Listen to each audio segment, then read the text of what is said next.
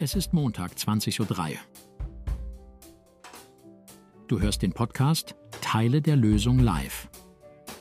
Gespräche mit proaktiven Menschen wie du und ich, die sich nicht aufhalten lassen, unsere Gesellschaft positiv, konstruktiv und nachhaltig zu inspirieren.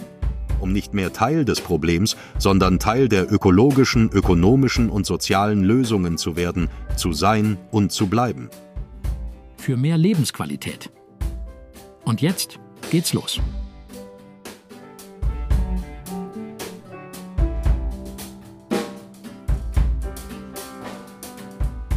Guten Abend, liebe Leute. Äh, willkommen bei Teile der Lösung Live. Heute reisen wir visuell zu einem sehr inspirierenden Ort in Deutschland, der absolut, und ich habe mich davon überzeugt, das Potenzial hat, unser Verständnis von Gemeinschaft, Arbeit und Leben zu verändern. Und zwar in der ehemaligen Kreidefabrik, den sogenannten Hansenwerken in Lengde bei Braunschweig.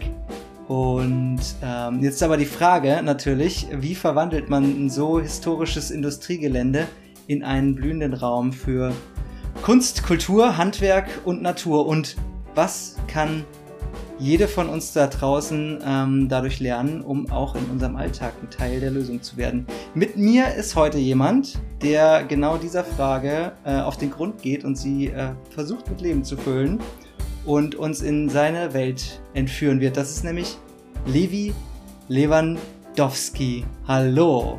Moin.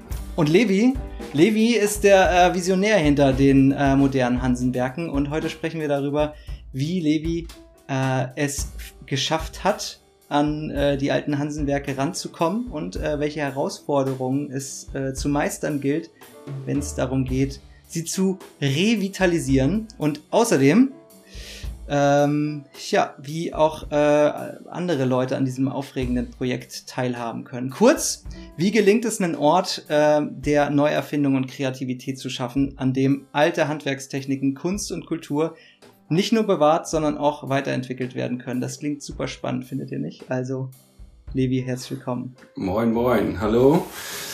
ja, also ich glaube, man braucht auch wie zu allem im Leben irgendwie auch ein Quäntchen Glück Inwieweit das irgendwie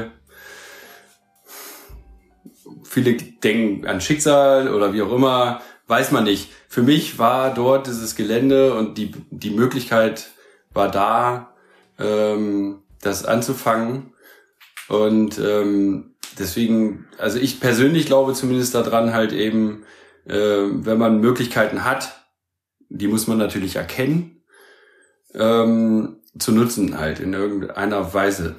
Also vielleicht auch nur für einen kurzen Zeitraum im Leben, je nachdem, worum es halt eben geht. Aber in dem Fall war das groß und einschneidend und äh, für mich zumindest von vornherein klar, dass es ein Lebensding wird. So. Und es war, glaube ich, auch ganz gut, dass ich zu diesem Zeitpunkt noch sehr jung war. Ähm, man wird ja immer so ein bisschen starrsinniger, wenn man älter wird. ähm, Vernünftiger sagen ver für, Ja, vernünftig. Sehr, ich fühle mich super vernünftig. sag mal, also die Hansenwerke, die Geschichte von denen reicht ja, wenn man es genau nimmt, bis ins Jahr 1648. Und äh, so 1872 äh, hat der Gründer, wie hieß der, Christoph Hansen, äh, dieses Gelände gekauft, um da eine Kreidefabrik draufzusetzen. Jetzt mal die Frage an dich. Mhm. Was glaubst du, würde der Christoph heute sagen, wenn er sehen würde, was du da jetzt aus seiner alten Kreidefabrik machst? Schwer zu sagen. Ich habe ja selbst auch darauf gehofft, dass Nico Hansen, der Erbe der Hansenwerke, auf lange Sicht doch ein bisschen emotionaler ist und vielleicht nochmal anruft oder irgendwie sowas. Aber äh, die Hansens, also es geht zwar nicht bis 1600 zurück, es war mal eine Mühle hier, die Hansens haben halt 18 irgendwas angefangen und die waren aber auch immer umtriebig und von vornherein eigentlich, glaube ich, eine Familie. Vieles davon ist nicht belegbar oder zumindest für mich nicht. Es war immer eine Familie, die, ähm, glaube ich, äh, einen guten gesellschaftlichen Stand hatte. So. Und deswegen haben die auch Sachen gemacht, halt eben, die haben hochgepokert teilweise und wie auch immer. Man weiß natürlich nicht, wie es über die ganze Zeit so gelaufen ist. Ja, auf jeden Fall ähm,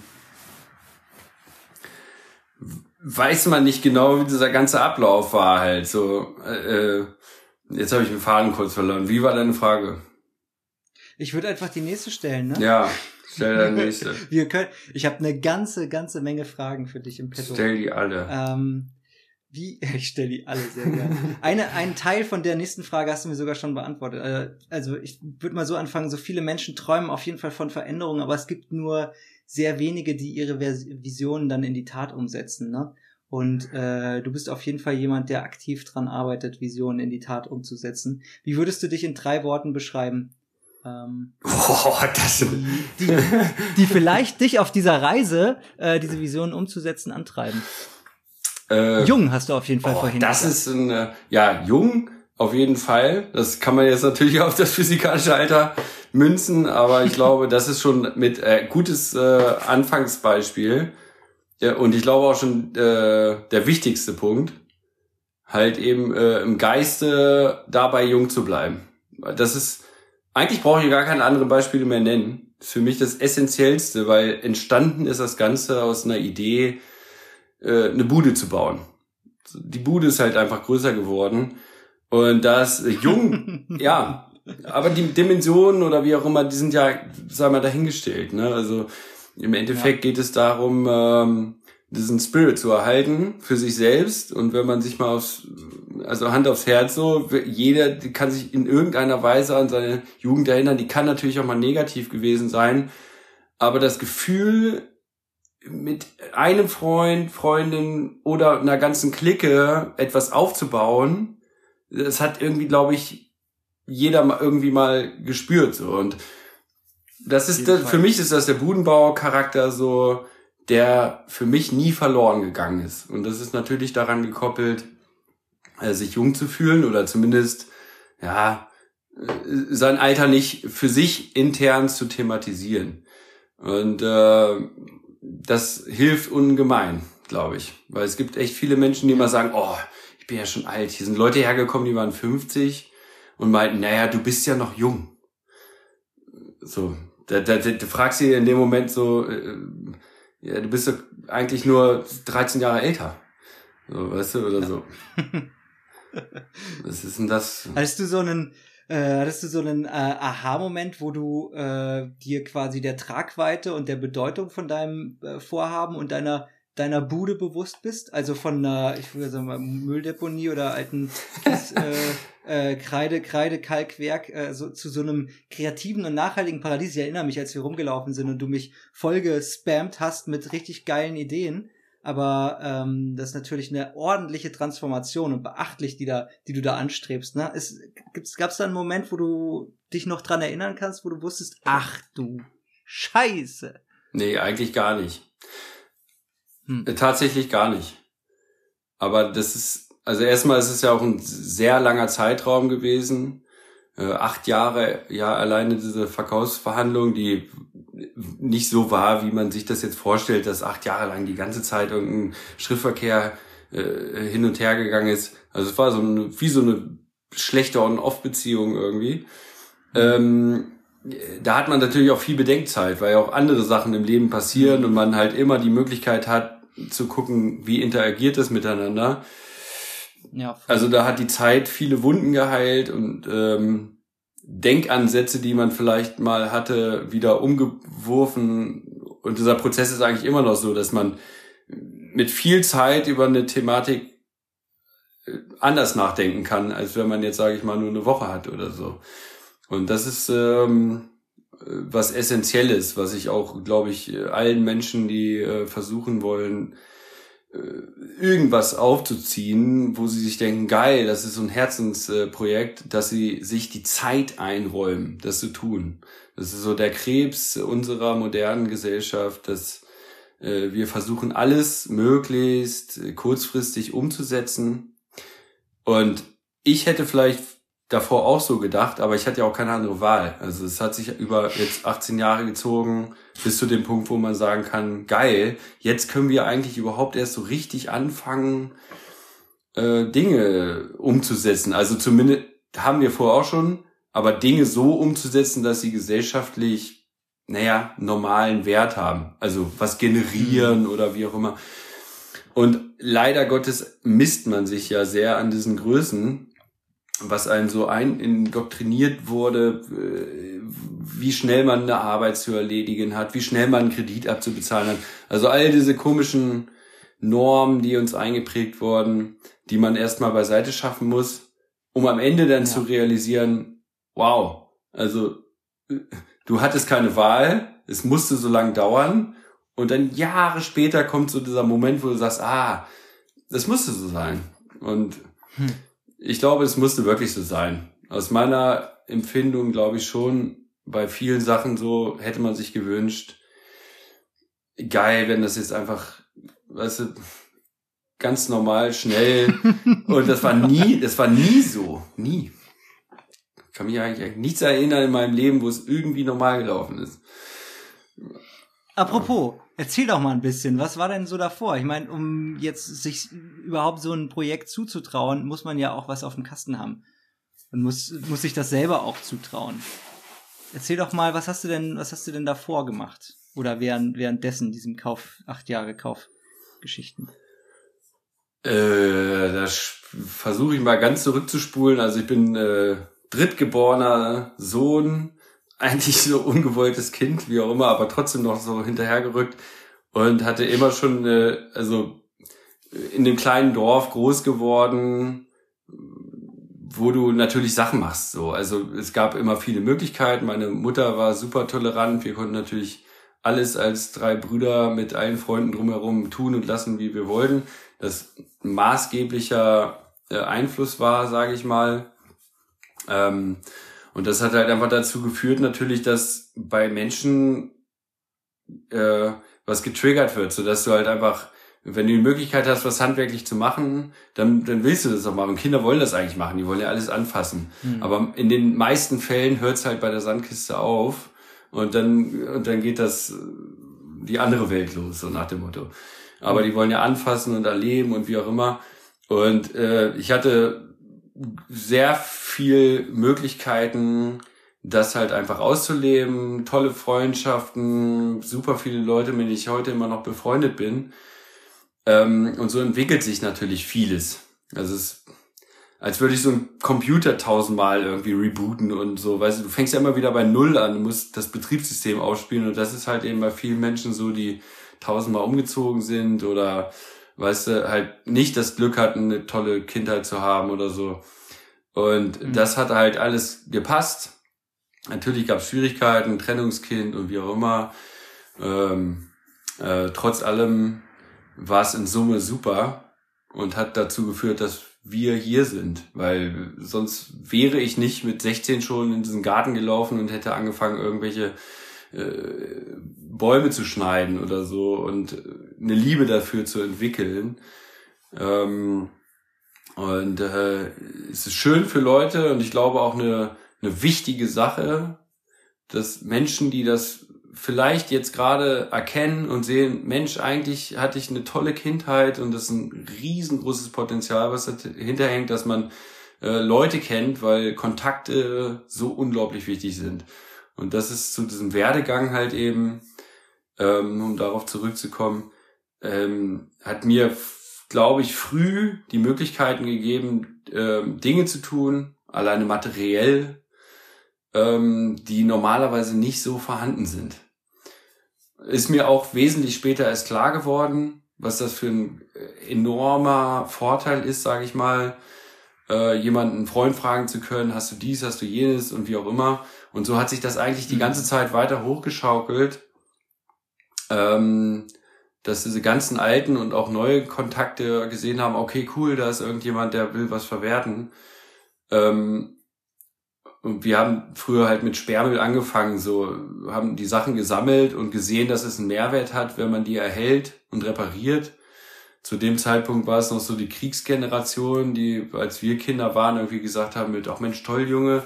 Und das mhm. eigentlich zieht sich bis heute so durch, weil genau diese Liebe zum Erhalten oder Aufwerten haben wir halt einfach ab irgendeinem gewissen Punkt äh, in dieser Gesellschaft verloren. Und ähm, also zu diesem Werdegang halt eben hat das für mich extrem beigetragen. vieles davon ist halt eben auch eigentlich, würden viele jetzt sagen, materielle äh, Grundlage, ja, an der, anhand der Orientierung, sage ich mal. Mhm. Und das ist eine häufige Frage, die auch gestellt wird in diesem ganzen Kontext hier. Ähm, ja, wieso, das typische Wieso, Weshalb, Warum. Und äh, grundsätzlich geht es ja um diese Kreidefabrik, die noch da ist äh, in, im größten Teil so und erhalten werden will, möchte, um sie zu transformieren. Sprich, wir haben eigentlich erstmal einen sehr, sehr materiellen Hintergrund und der hat sich eigentlich seit dem Kindesalter bis heute, um auf diesen Werdegang zurückzukommen, nie verändert. Mhm. Weil wenn Kinder eine Bude bauen wollen, dann ist das eine ziemlich territoriale Sache, so weißt du. Also die, die, die machen das dann irgendwo und dann bauen sich da irgendeine Burg und so und weißt du, versuchen diesen Ort zu schützen, ohne sich die Frage zu stellen, was ist dieser Ort überhaupt für mich? Dieser Ort ist für die Kinder Sicherheit. Fühlen sich da safe und wollen sich halt was aufbauen, was Cooles, was sie versorgt.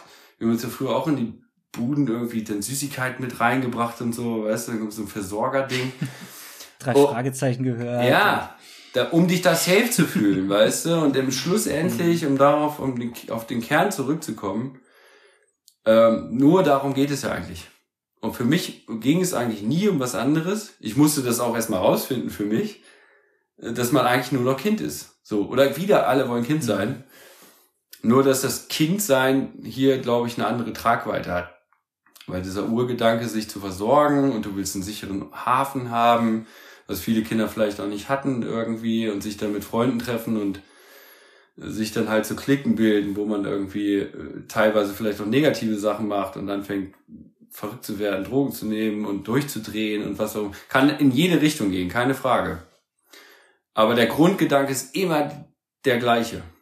Menschen wollen zusammenkommen, wollen sich safe fühlen, wollen sich geborgen fühlen und das ist äh, für mich die Essenz von dem, was wir hier umsetzen wollen. Was wir davon umsetzen, ist egal und auch ab welchem Zeitpunkt. Wir tun es ja schon. Es wird immer so gefragt, ja, wann, wann fangt ihr denn offiziell an? Oder wann ist das denn fertig oder sowas? Also das wäre eine Frage, die du bei eigentlich keinem soziokulturellen Projekt überhaupt stellen darfst. Weil ich äh, habe sie auch nicht in meiner Fragenliste.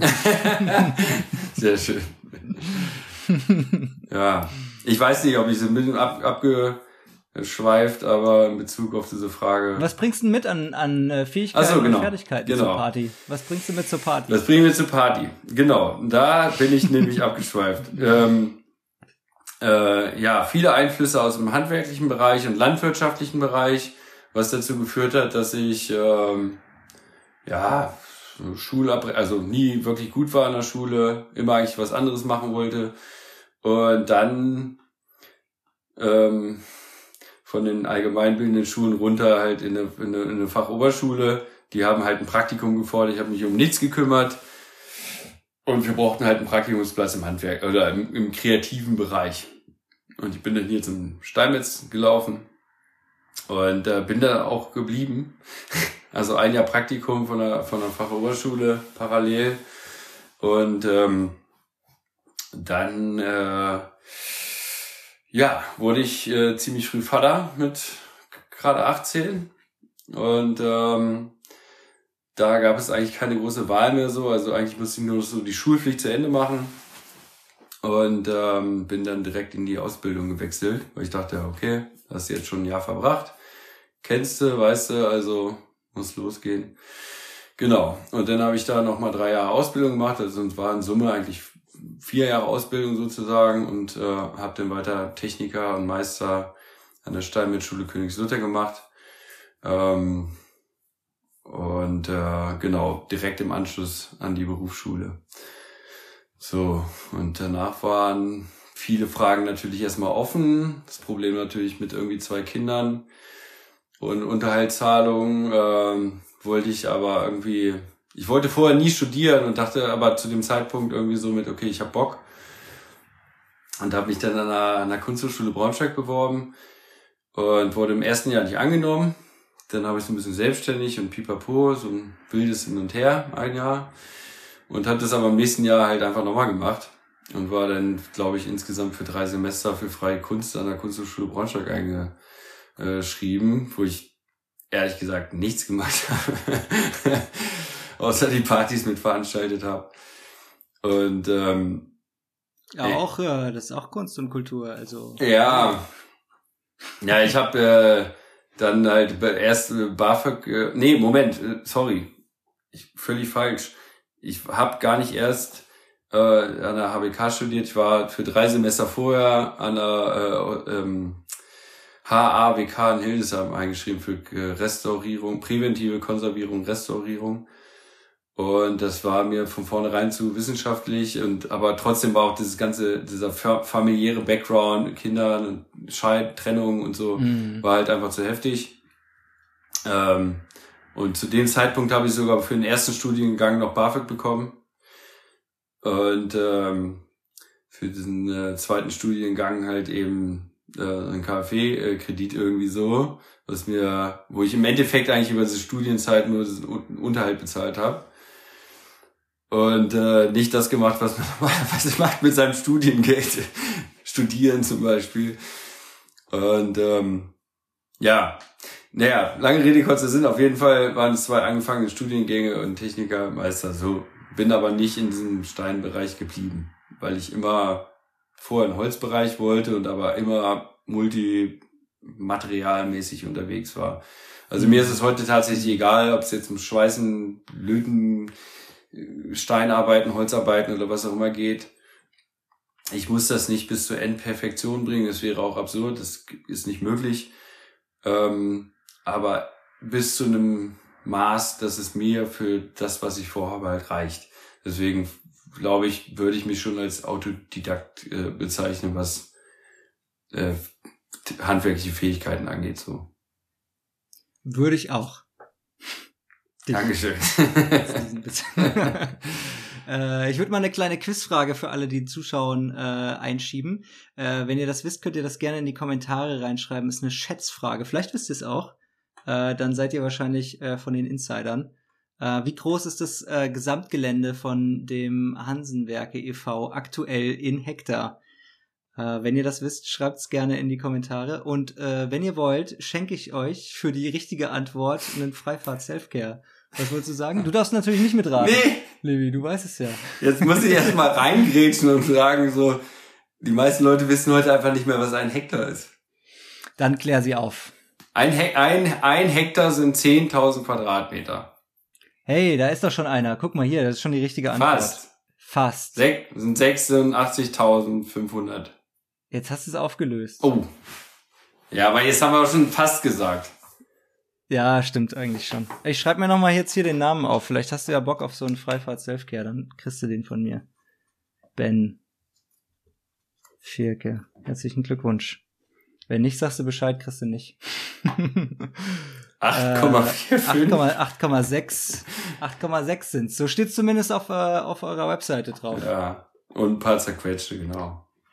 Ein paar zerquetschte. Ähm, wir haben über Kunst und Kultur gequatscht, ne? Und die spielen ja oft eine, so eine Schlüsselrolle in Gemeinschaftsprojekten, weil sie eben ja Menschen verbinden und einen Ausdruck von Identität und Wert bieten oder Werten bieten. Ähm, die Hansenwerke, so wie ich dich ver äh, ver verstanden habe, sollen ja so ein Mosaik aus Kunst, Handwerk, Natur und Gemeinschaft werden. Das ist alles noch in den äh, Kinderschuhen und im Entstehen aber vielleicht kannst du trotzdem mal jetzt uns einen kleinen Einblick von einem typischen Tag äh, in den Hansenwerken erzählen. Wie sieht denn so ein typischer Tag von euch beiden aus?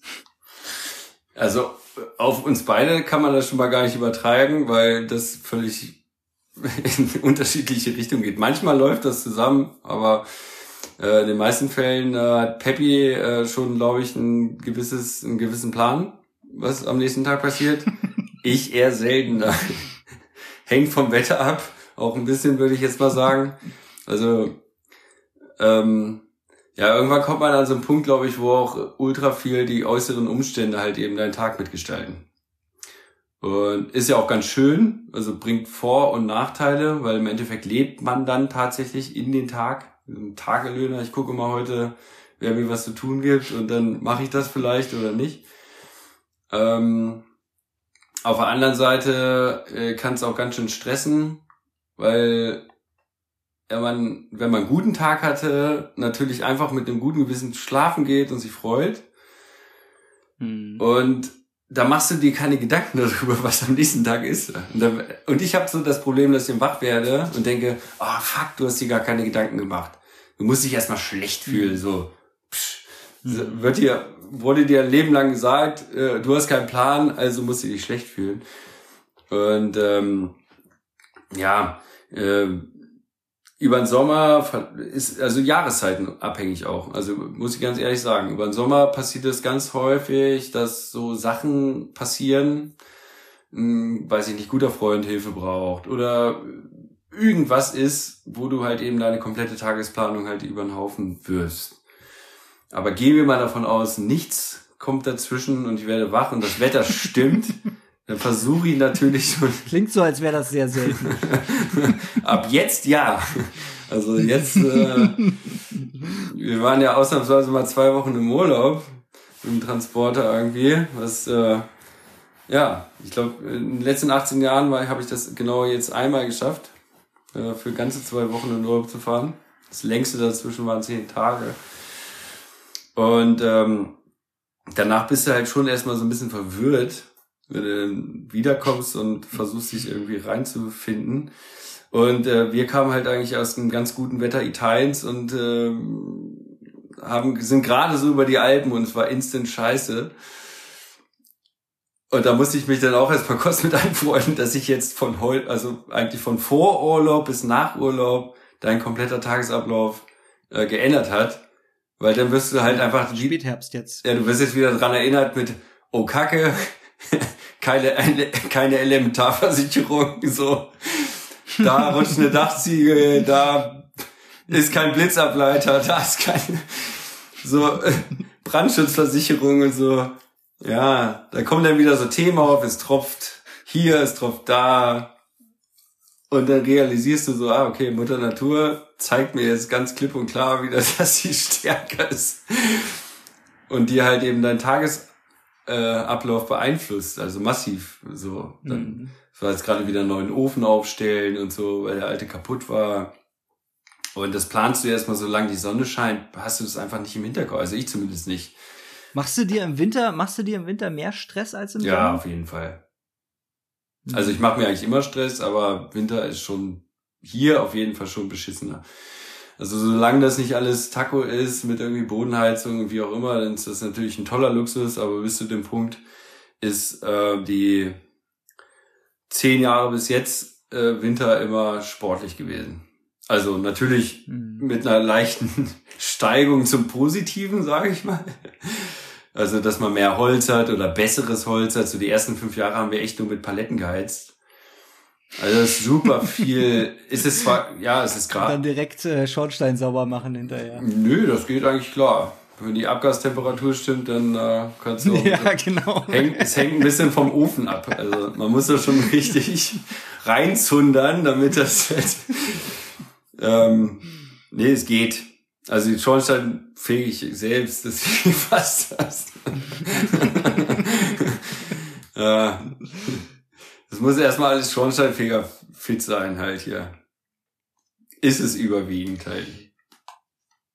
Ich würde mal äh, auf, auf ein paar Visionen von dir gern zu sprechen kommen. Also zum Beispiel die Vision vom Handwerk und zum Beispiel traditionellem Handwerk, was ja in vielen Kulturen essentielles Kulturgut ist und das äh, auf jeden Fall auch eine Brücke zwischen Vergangenheit und Zukunft schlagen kann. Ähm, und mit allem, was dazugehört, auch äh, was, was ich alles von dir erfahren habe, als wir durch die Lagerhalle da zusammengegangen sind, ähm, die zu einer großen Werkstatt ähm, umgebaut werden soll. Äh, also kannst du mal erklären, was genau dann in deiner Utopie, wenn das mal dann soweit ist, was Besucher da oder BesucherInnen da erwarten wird und warum das wichtig ist, da äh, erstens Handwerk hinzubringen, aber auch altes Handwerk zu bewahren?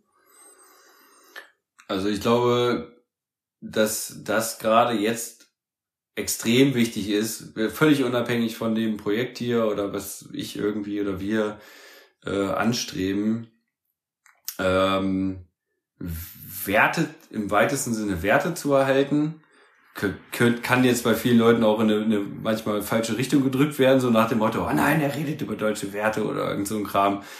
Muss man ja heute irgendwie aufpassen, was man überhaupt sagt. Ähm, aber ich finde es extrem wichtig, über, überhaupt irgendetwas, also eine Wertigkeit zu erhalten. Das ist natürlich weitläufig mittlerweile. Ja, also man kann heute die gleiche Wertigkeit der äh, einem, Werkstück äh, gegenüberbringen, was äh, von einer CNC-Maschine kommt oder von einem Handwerker von Hand gemacht wurde. Mhm. Deswegen, da möchte ich mich nicht so weit aus dem Fenster lehnen und sagen, nur das alte Handwerk und so. Äh, so altbacken bin ich dann doch nicht. Wir haben, wir haben einen Wandel. Es wird sich weiter wandeln in jeder Form. Keine Frage. Ähm, aber wir haben ja ein, erstens als Deutsche sowieso ein Identitätsproblem was aber leider Gottes auch damit einhergeht, dass wir selbst gar nicht mehr eine Wertigkeit dem, was wir sind, also kulturell gesehen in Bezug auf eine Bohrmaschine oder so, die in Deutschland produziert wird, ist das vielleicht noch da. Aber kulturell kann man gar nicht sagen, welche Wertigkeit man so hat. So, ja, okay, wir haben Technopartys und was auch immer. So, weißt du, also die meisten Leute können das gar nicht sagen. Ja, es ist verrückt. Es ist aber es ist so viel da, was man irgendwie äh, jedes Jahr Land hat äh, super viele unterschiedliche Dinge. Und wir können aber heute gar nicht mehr wirklich beschreiben, ähm, also diese Liebe zu einer Sache beschreiben und äh, sagen, was, wer oder was sind wir, was wollen wir, was, weißt du, in welche Richtung das geht. Und das ist für mich die Essenz, fängt beim Feuermachen an. Ja, also ich gucke mir ein Feuer an, ich sag mal die rudimentärste Sache. Jeder kennt das, jeder findet das toll. Ich glaube, da sind wir, das ist der kleinste gemeinsame Nenner, ein Lagerfeuer. Ja, und da fängt's ja schon an. Was für ein Holz verbrenne ich? Verbrenne ich's nass? Qualmt es? Mögen sie Leute? Also ich stelle mir Fragen und wenn ich weiß, wie ein gutes Lagerfeuer funktioniert, dann entwickle ich eine Liebe zu einem Material, zu einer Wertigkeit eines Materials. Wenn es ein trockenes, gutes Holz ist, dann brennt es gut, also hat es einen hohen Wert für mich, weil ich kann die tollste Gesprächsrunde an einem tollen Feuer haben. Und äh, so, und so entwickelt sich das weiter. Und Handwerk ist für mich, gerade altes Handwerk, natürlich ähm, eine ziemlich essentielle Sache dabei. Äh, sich diese Fragen zu stellen, was hat dieses Material und das kann auch ein Gemüse sein, was ich esse oder was auch immer, äh, was hat das für mich für einen Wert? Und dadurch, dass wir halt in Bezug auf so viele Sachen diese ganzen, diese Wertigkeit halt einfach verloren haben, sind wir so schnelllebig wir geworden. schätzen halt in, wir schätzen Werte äh, durch Wertschätzung und das ist äh, in unserer Welt hauptsächlich monetärer ja. Natur. Ja. Also genau. Wertschätzung kann ja auch ja. durchaus noch ganz andere äh, ja. Formen und Qualitäten aufweisen. Ja. Absolut. Ja, oder Wertschöpfung Absolut. auch. Ja. ja. Und das ist halt ein, ein grundlegendes Problem, was wir haben. Und das ist dann auch eine Sache, die kann der freie Markt halt nicht mehr mitgestalten, sondern man braucht meines Erachtens nach halt eben gerade solche Orte, die in der Lage sind, sowas zu erhalten und zu sagen, hey, das steht da, das sind ja auch haptische, feste Sachen, die tonnen schwer sind teilweise. Also die will auch keiner mal eben so mhm. hin und her bewegen, wie so eine Festplatte oder sowas, weißt du? Also äh, es erfordert Wissen und äh, Kraft, sage ich mal, sowas zu bewegen. Das kann ich nicht nur mit einer dieser Komponenten machen. Ein Computer, den kann ich schnell auf den mhm. Müll schmeißen, so weißt du, aber das ist alleine schon aus Grund dieser Massivität, sage ich mal, eine Sache, die einfach da ist. Äh, und wenn ich ein altes Fachwerkhaus mhm. habe, dann glaube ich schon, dass die meisten Menschen, ob sie jetzt da drin wohnen wollen, können oder nicht, äh, das grundsätzlich schon als Positives äh, achten halt eben. Ne? Und das liegt ja auch daran, dass wir über Jahrhunderte oder bis zu Jahrtausende mit solch, solchen Dingen halt groß geworden sind. Also wir wurden mit diesem kulturellen Gut geprägt und das ist gut, es in dem Fall zu erhalten. Und ähm, wir, trotzdem möchte ich nicht, dass es irgendwie so museal abdriftet, dass man dann sagt, ah, guck mal, da ist die Antiquität.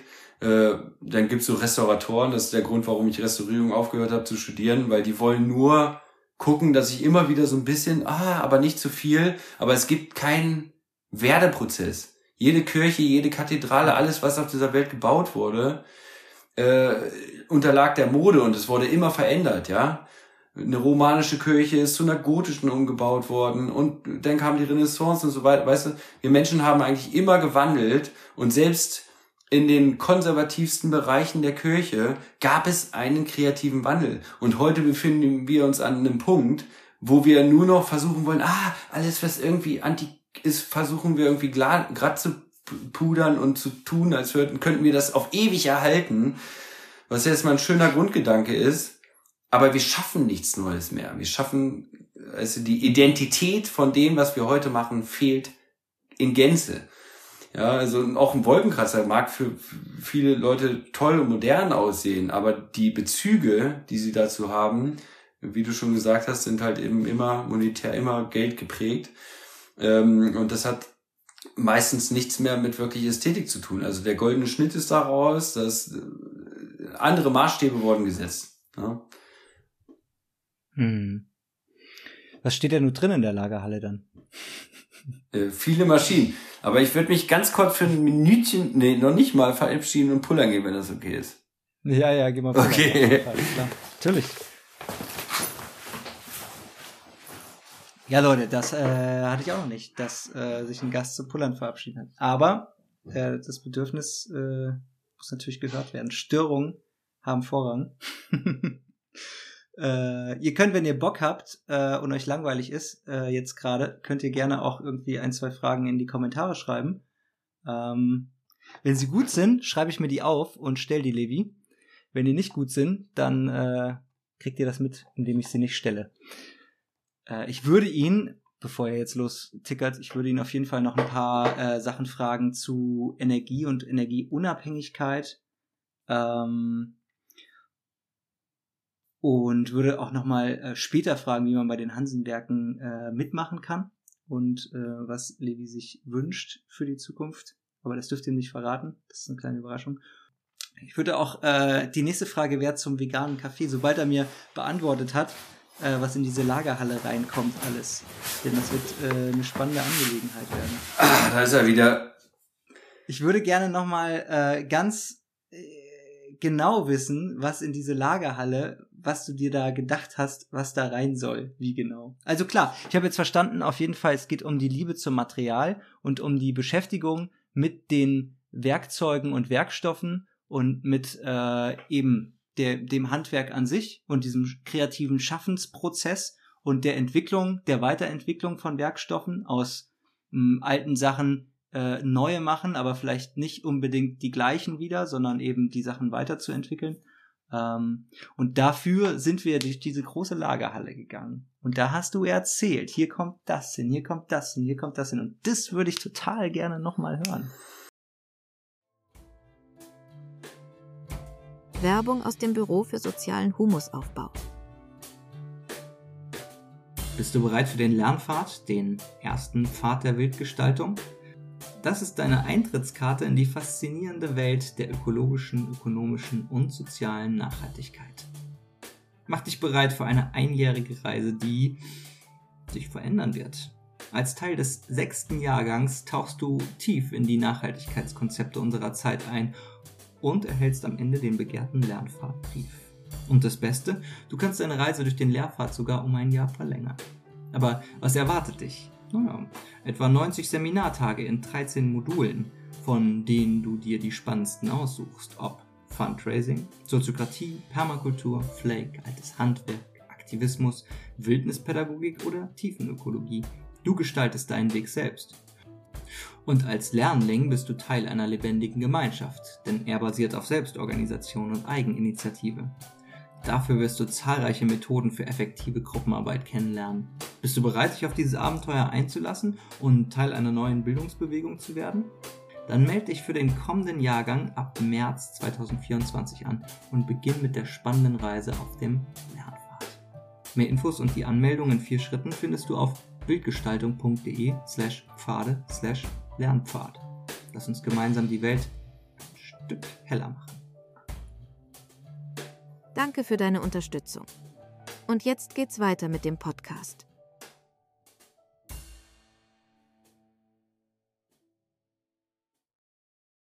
Also das bezieht sich eigentlich gar nicht nur auf die eine Halle, ähm, aber grundsätzlich um die Werkstätten, die in möglichst großer Vielfalt halt entstehen sollen. So. Und äh, in Bezug auf diese eine große Halle wäre es halt, ich sag mal, die, die, die Basics, also Holz, äh, Metall, so und dann kommt Textiles, und mhm. für mich ganz wichtig auch irgendwie, also eine Brennerei, nicht Schnaps in dem Fall, also Ton, Keramik und Glas mhm. wären halt eben zusammen. Also das wäre schon, ich sag mal, der Großteil unserer oder von, von dem, was unsere Gesellschaft ausmacht, ist einfach so. Also das, natürlich viele Themen sind danach gekommen, aber erst mit den äh, Komplikationen der Industrialisierung und alles bis zu diesem Punkt waren einfach diese Basics. Also Stoff, Textiles, Glas, Keramik, ja. fließender Übergang zu Stein, sage ich mal, fast. Ja. Und halt eben Holz. Und ähm, mhm. für alles, was bei Glas, Keramik und Stein ist dazwischen, ist natürlich noch ein großer Bereich.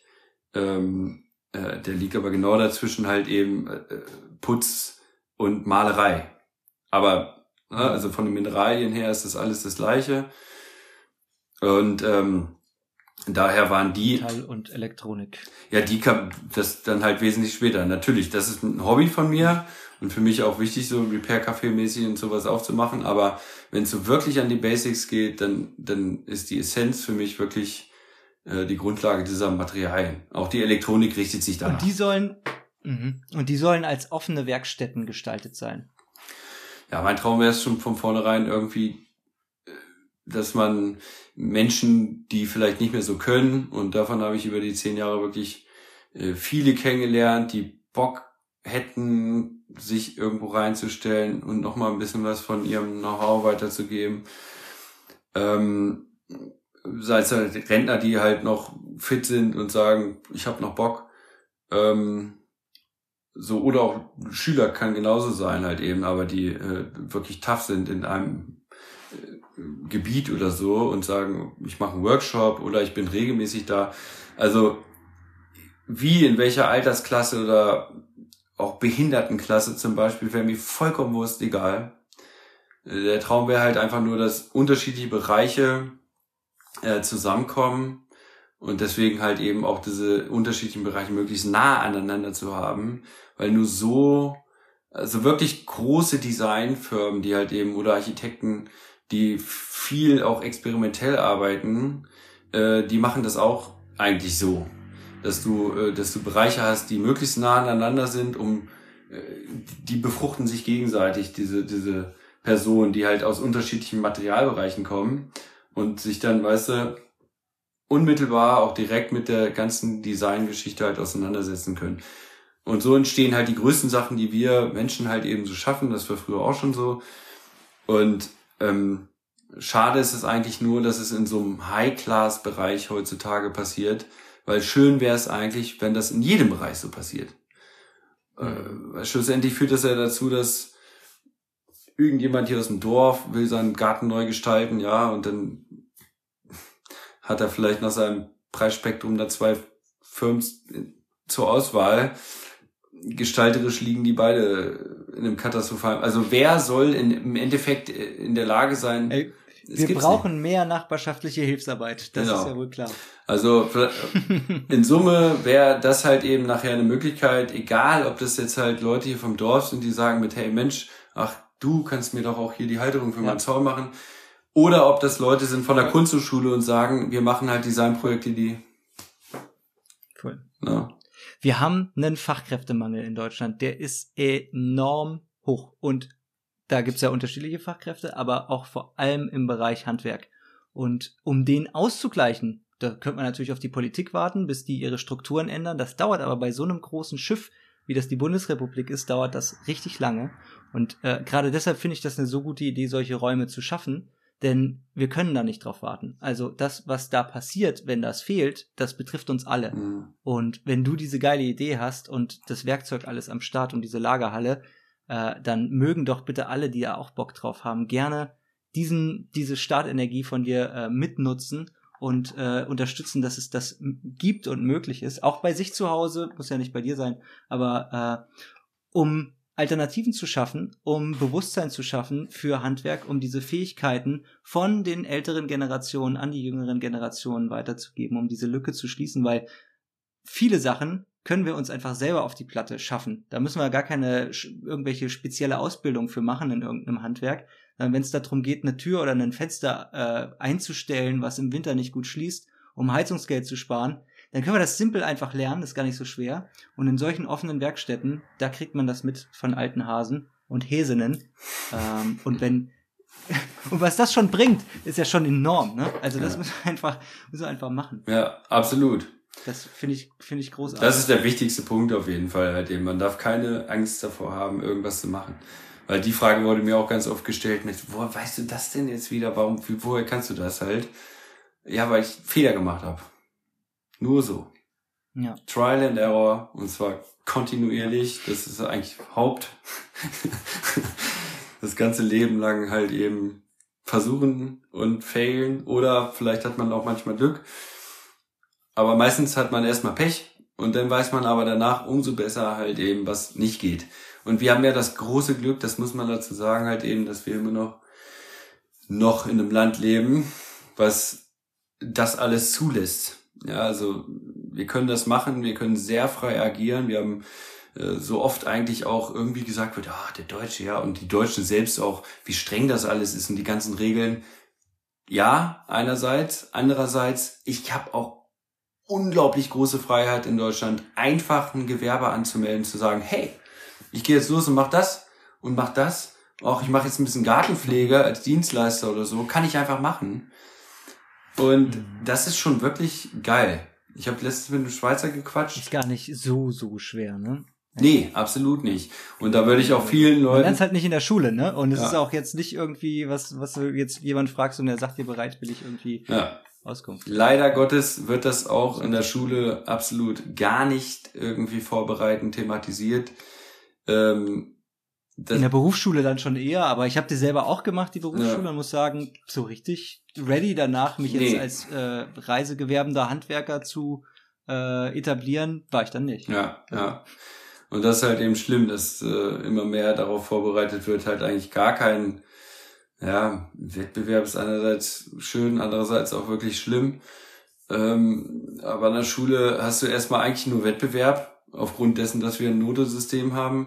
Und äh, am Ende stehen trotzdem alle da und wissen nicht, mit dem Wettbewerb umzugehen, so richtig irgendwie. Also ist völlig irre. Jetzt habe hab ich gerade von einem Kumpel gehört, dass sie die Bundesjugendspiele abgeschafft haben. Und ich dachte erstmal so. Haben sie abgeschafft? Ja. Ich dachte, das wäre nur in der Diskussion. Also äh, mag jetzt jeder eine Meinung zu haben, keine Frage. Aber ja, also ich weiß nicht, wie positiv dieser, dieser Prozess halt eben ist ich muss es nicht als, ich kann es eigentlich nicht als negativ äh, werden. Es mag mit Sicherheit viele Leute geben, die das anders aufgenommen haben äh, in ihrer Schulzeit. Aber man muss sich trotzdem mit einer wirklich sehr kapitalistisch geprägten Welt fragen, nehme ich diesen gesamten Wettbewerb da raus aus dieser Erziehung, wie gut äh, diese Menschen dann in dieser sehr egoistischen Welt nachher überleben können. Und äh, das hatte ich leider. Du hast doch eh geschwänzt bei den Bundesjugendspielen, gibt's? So? Nee, tatsächlich nicht. Ich habe es manchmal vergessen, weil ich zu dicht war oder so, aber ich weiß gar nicht, bis wann gab's es bis zur zehnten Klasse, glaube ich, ne? also, ja, ich weiß noch, ich habe mal war tatsächlich mal sogar sehr gut. Und dann wurde ich weiter eingeladen. Das geht, das staffelt sich dann. Also dann wird man ja eingeladen und kann dann, äh, dann kommen nach dem Bundesjugendspielen kommt dann, glaube ich, so für den Kreis oder für den, für den Landkreis und danach so ein, auf Städteebene und dann geht das so weiter halt eben, ne? Also man kann sich da so hocharbeiten, irgendwie, je nachdem, wie gut man ist. Und dann wollte ich, dann war ich eigentlich ganz stolz, da einmal irgendwie so gut gewesen zu sein, dass ich dann zu so einer, auf, auf so die nächste Stage gekommen bin. Und dann habe ich das vercheckt und bin, ja. und bin zur Schule gegangen mit normalen Klamotten und hatte keine Sportklamotten mit. Und die so, ey, was, wir fahren doch jetzt los. Ja, yeah, wohin denn? Ach ja. Und dann bin ich mitgefahren und habe dieses Sportereignis, was ja schon so ein bisschen gehobener war, habe ich dann in so Straßenklamotten gemacht und wurde von allen ausgelacht. So, fand ich eigentlich ganz gut, so, weil das, also im Nachhinein denkt man sich so, okay, da wirst du halt dann so beschmunzelt, weil du halt normale Straßenklamotten hast. Es war maximal authentisch. Es war maximal authentisch. Maximal authentisch was. Ja. ja. Ja, Dafür kriegst du auf jeden Fall die Authentizitätsurkunde. ich hoffe. Äh, lass uns noch mal weitermachen. Ja, gerne. Äh, jetzt hier von den, von den Zuschauern kam auf jeden Fall noch mal eine Frage zu äh, Energie und ich hätte da auch auf jeden Fall noch mal den Aspekt der Energieunabhängigkeit so ein bisschen mit reingebracht. Ähm, gibt ja verschiedene Technologien, um so eine Energieunabhängigkeit oder Autarkie zu erreichen. Äh, wie sehen da eure Pläne aus für eine zum Beispiel Stromversorgung? Vielfältig. Also natürlich ist immer das erste Thema irgendwie was, äh, äh, was aufkommt, wenn Leute irgendwas ernst meinen, so, äh, was man für Vorstellungen hat, versorgungsmäßig. Und da kann ich auch schon gleich sagen, dass ich es für äußerst wichtig empfinde, ähm, in unserer Situation mehr, eigentlich mehr zu erzeugen, als wir, als wir brauchen. Es wäre schon schön, eine Autarkie zu äh, erreichen. Aber wenn man die, wenn man die Möglichkeit hat, auf Ressourcen zurückzugreifen ähm, oder infrastrukturelle Anlagen, dann sollte man die auch für mein also Verständnis so weit nutzen, dass man mehr äh, gibt, als man äh, selbst braucht. So. Und da haben wir natürlich schon eine ganz gute Möglichkeit, weil wir äh, in dem Harzer Vorland hier in einer extrem windreichen Region Deutschlands sind und äh, sehr gute Durchschnittswinde so über das ganze Jahr haben. Also ist die Tendenz natürlich äh, Wind, aber nicht so, wie, wie man sich das halt eben vorstellt, weil viele Leute denken, ja, wie denn so ein großes Windrad? Nein, es gibt super viele kleine Windkraftsysteme, äh, die natürlich unterschiedliche Wirkungsgrade haben, aber man muss sich dabei einfach fragen, äh, für welche, für welchen Anwendungsbereich möchte ich das nachher nutzen? Also in aller Munde ist immer so die Stromproduktion, aber da müssen wir uns dann tatsächlich fragen, wie viel prozentual brauche ich denn tatsächlich an Strom? Also allein bei den modernen Geräten eigentlich sehr wenig, es sei denn, ich möchte heißes Wasser machen mit Strom. Das verbraucht natürlich extrem viel. Und da haben wir ein essentielles Problem in der gesamten Versorgungs, in dem Versorgungskonzept, was wir halt heutzutage fahren. Äh, wir sind versuchen viele Sachen zentral zu machen, was Vor- und Nachteile hat, aber ganz viele Sachen dezentral, wie eine Waschmaschine, sehr dezentral, für ein Haus ist es zentral, aber äh, wir, wir machen an, an einem Spot machen wir warm Wasser und das so schnell wie möglich. Ja, früher hast du einen Waschofen gehabt, der irgendwo, weißt du, hast du erstmal Feuer angeheizt, um das warm zu machen, um der Wäsche zu waschen. Das hat, ist ja sehr komfortabel geworden, angepasst auf unser Zeitalter einfach. Ähm, aber die Waschmaschine selbst, die hat einen Elektromotor, der läuft mit einem Keilriemen. Äh, den Keilriemen, den kann ich auf dem Fahrrad spannen, den kann ich auf dem Windrad spannen. Den kann, also das ist ein, ein mechanischer Antrieb äh, mit einer Übersetzung, die ich sehr einfach, Ja. ich sag mal, aus dem üblichen Konzept rausholen kann. Also Elektromotor raus, wenn ich es will.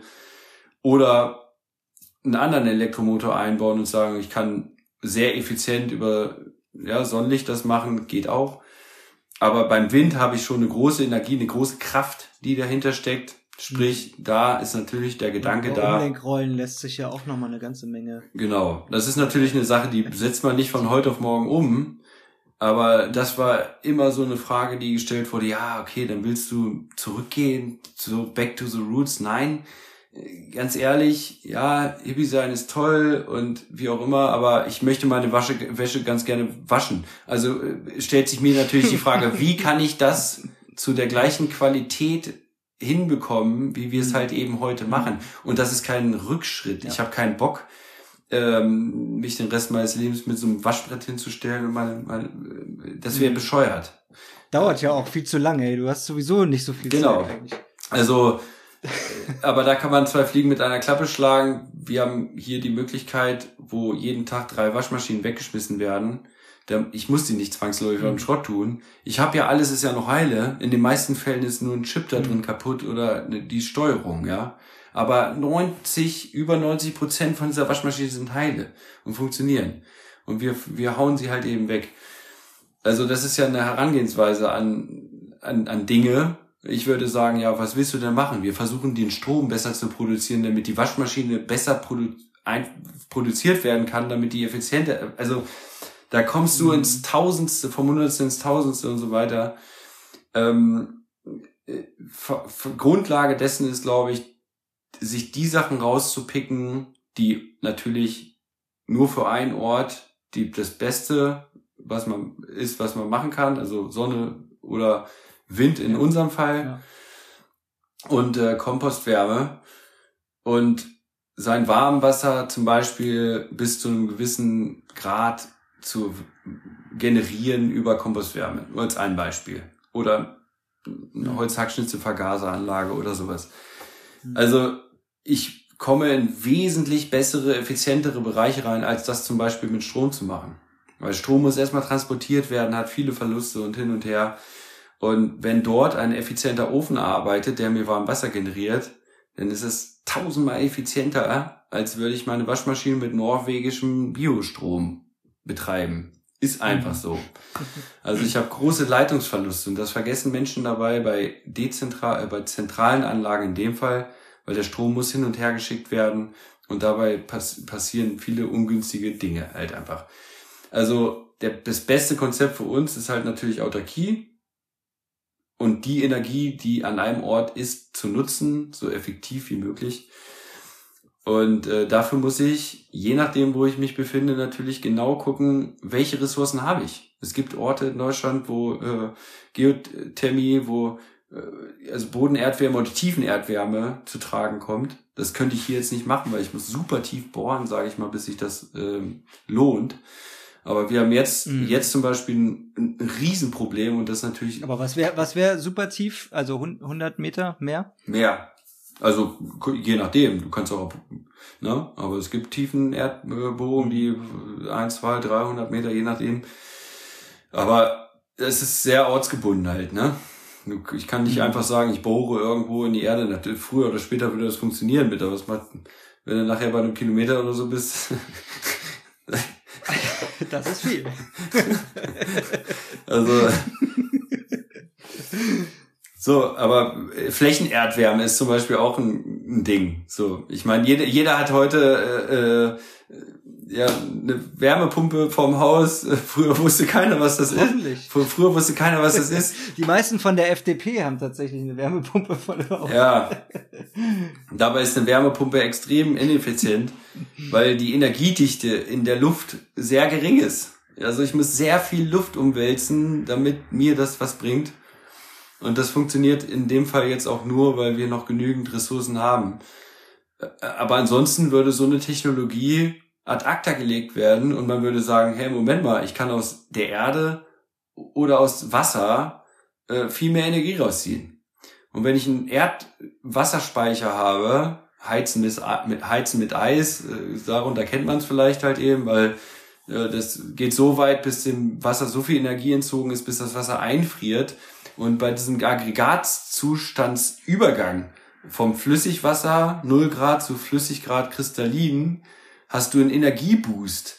Das ist irre. Also das, die, diese Kristallstufe halt, die führt halt eben dazu, dass Energie abgegeben wird. Und das ist ne, nichts Neues. So die ersten Anlagen davon sind irgendwie, glaube ich, 19 in 80er Jahren oder so auf den Markt gegangen.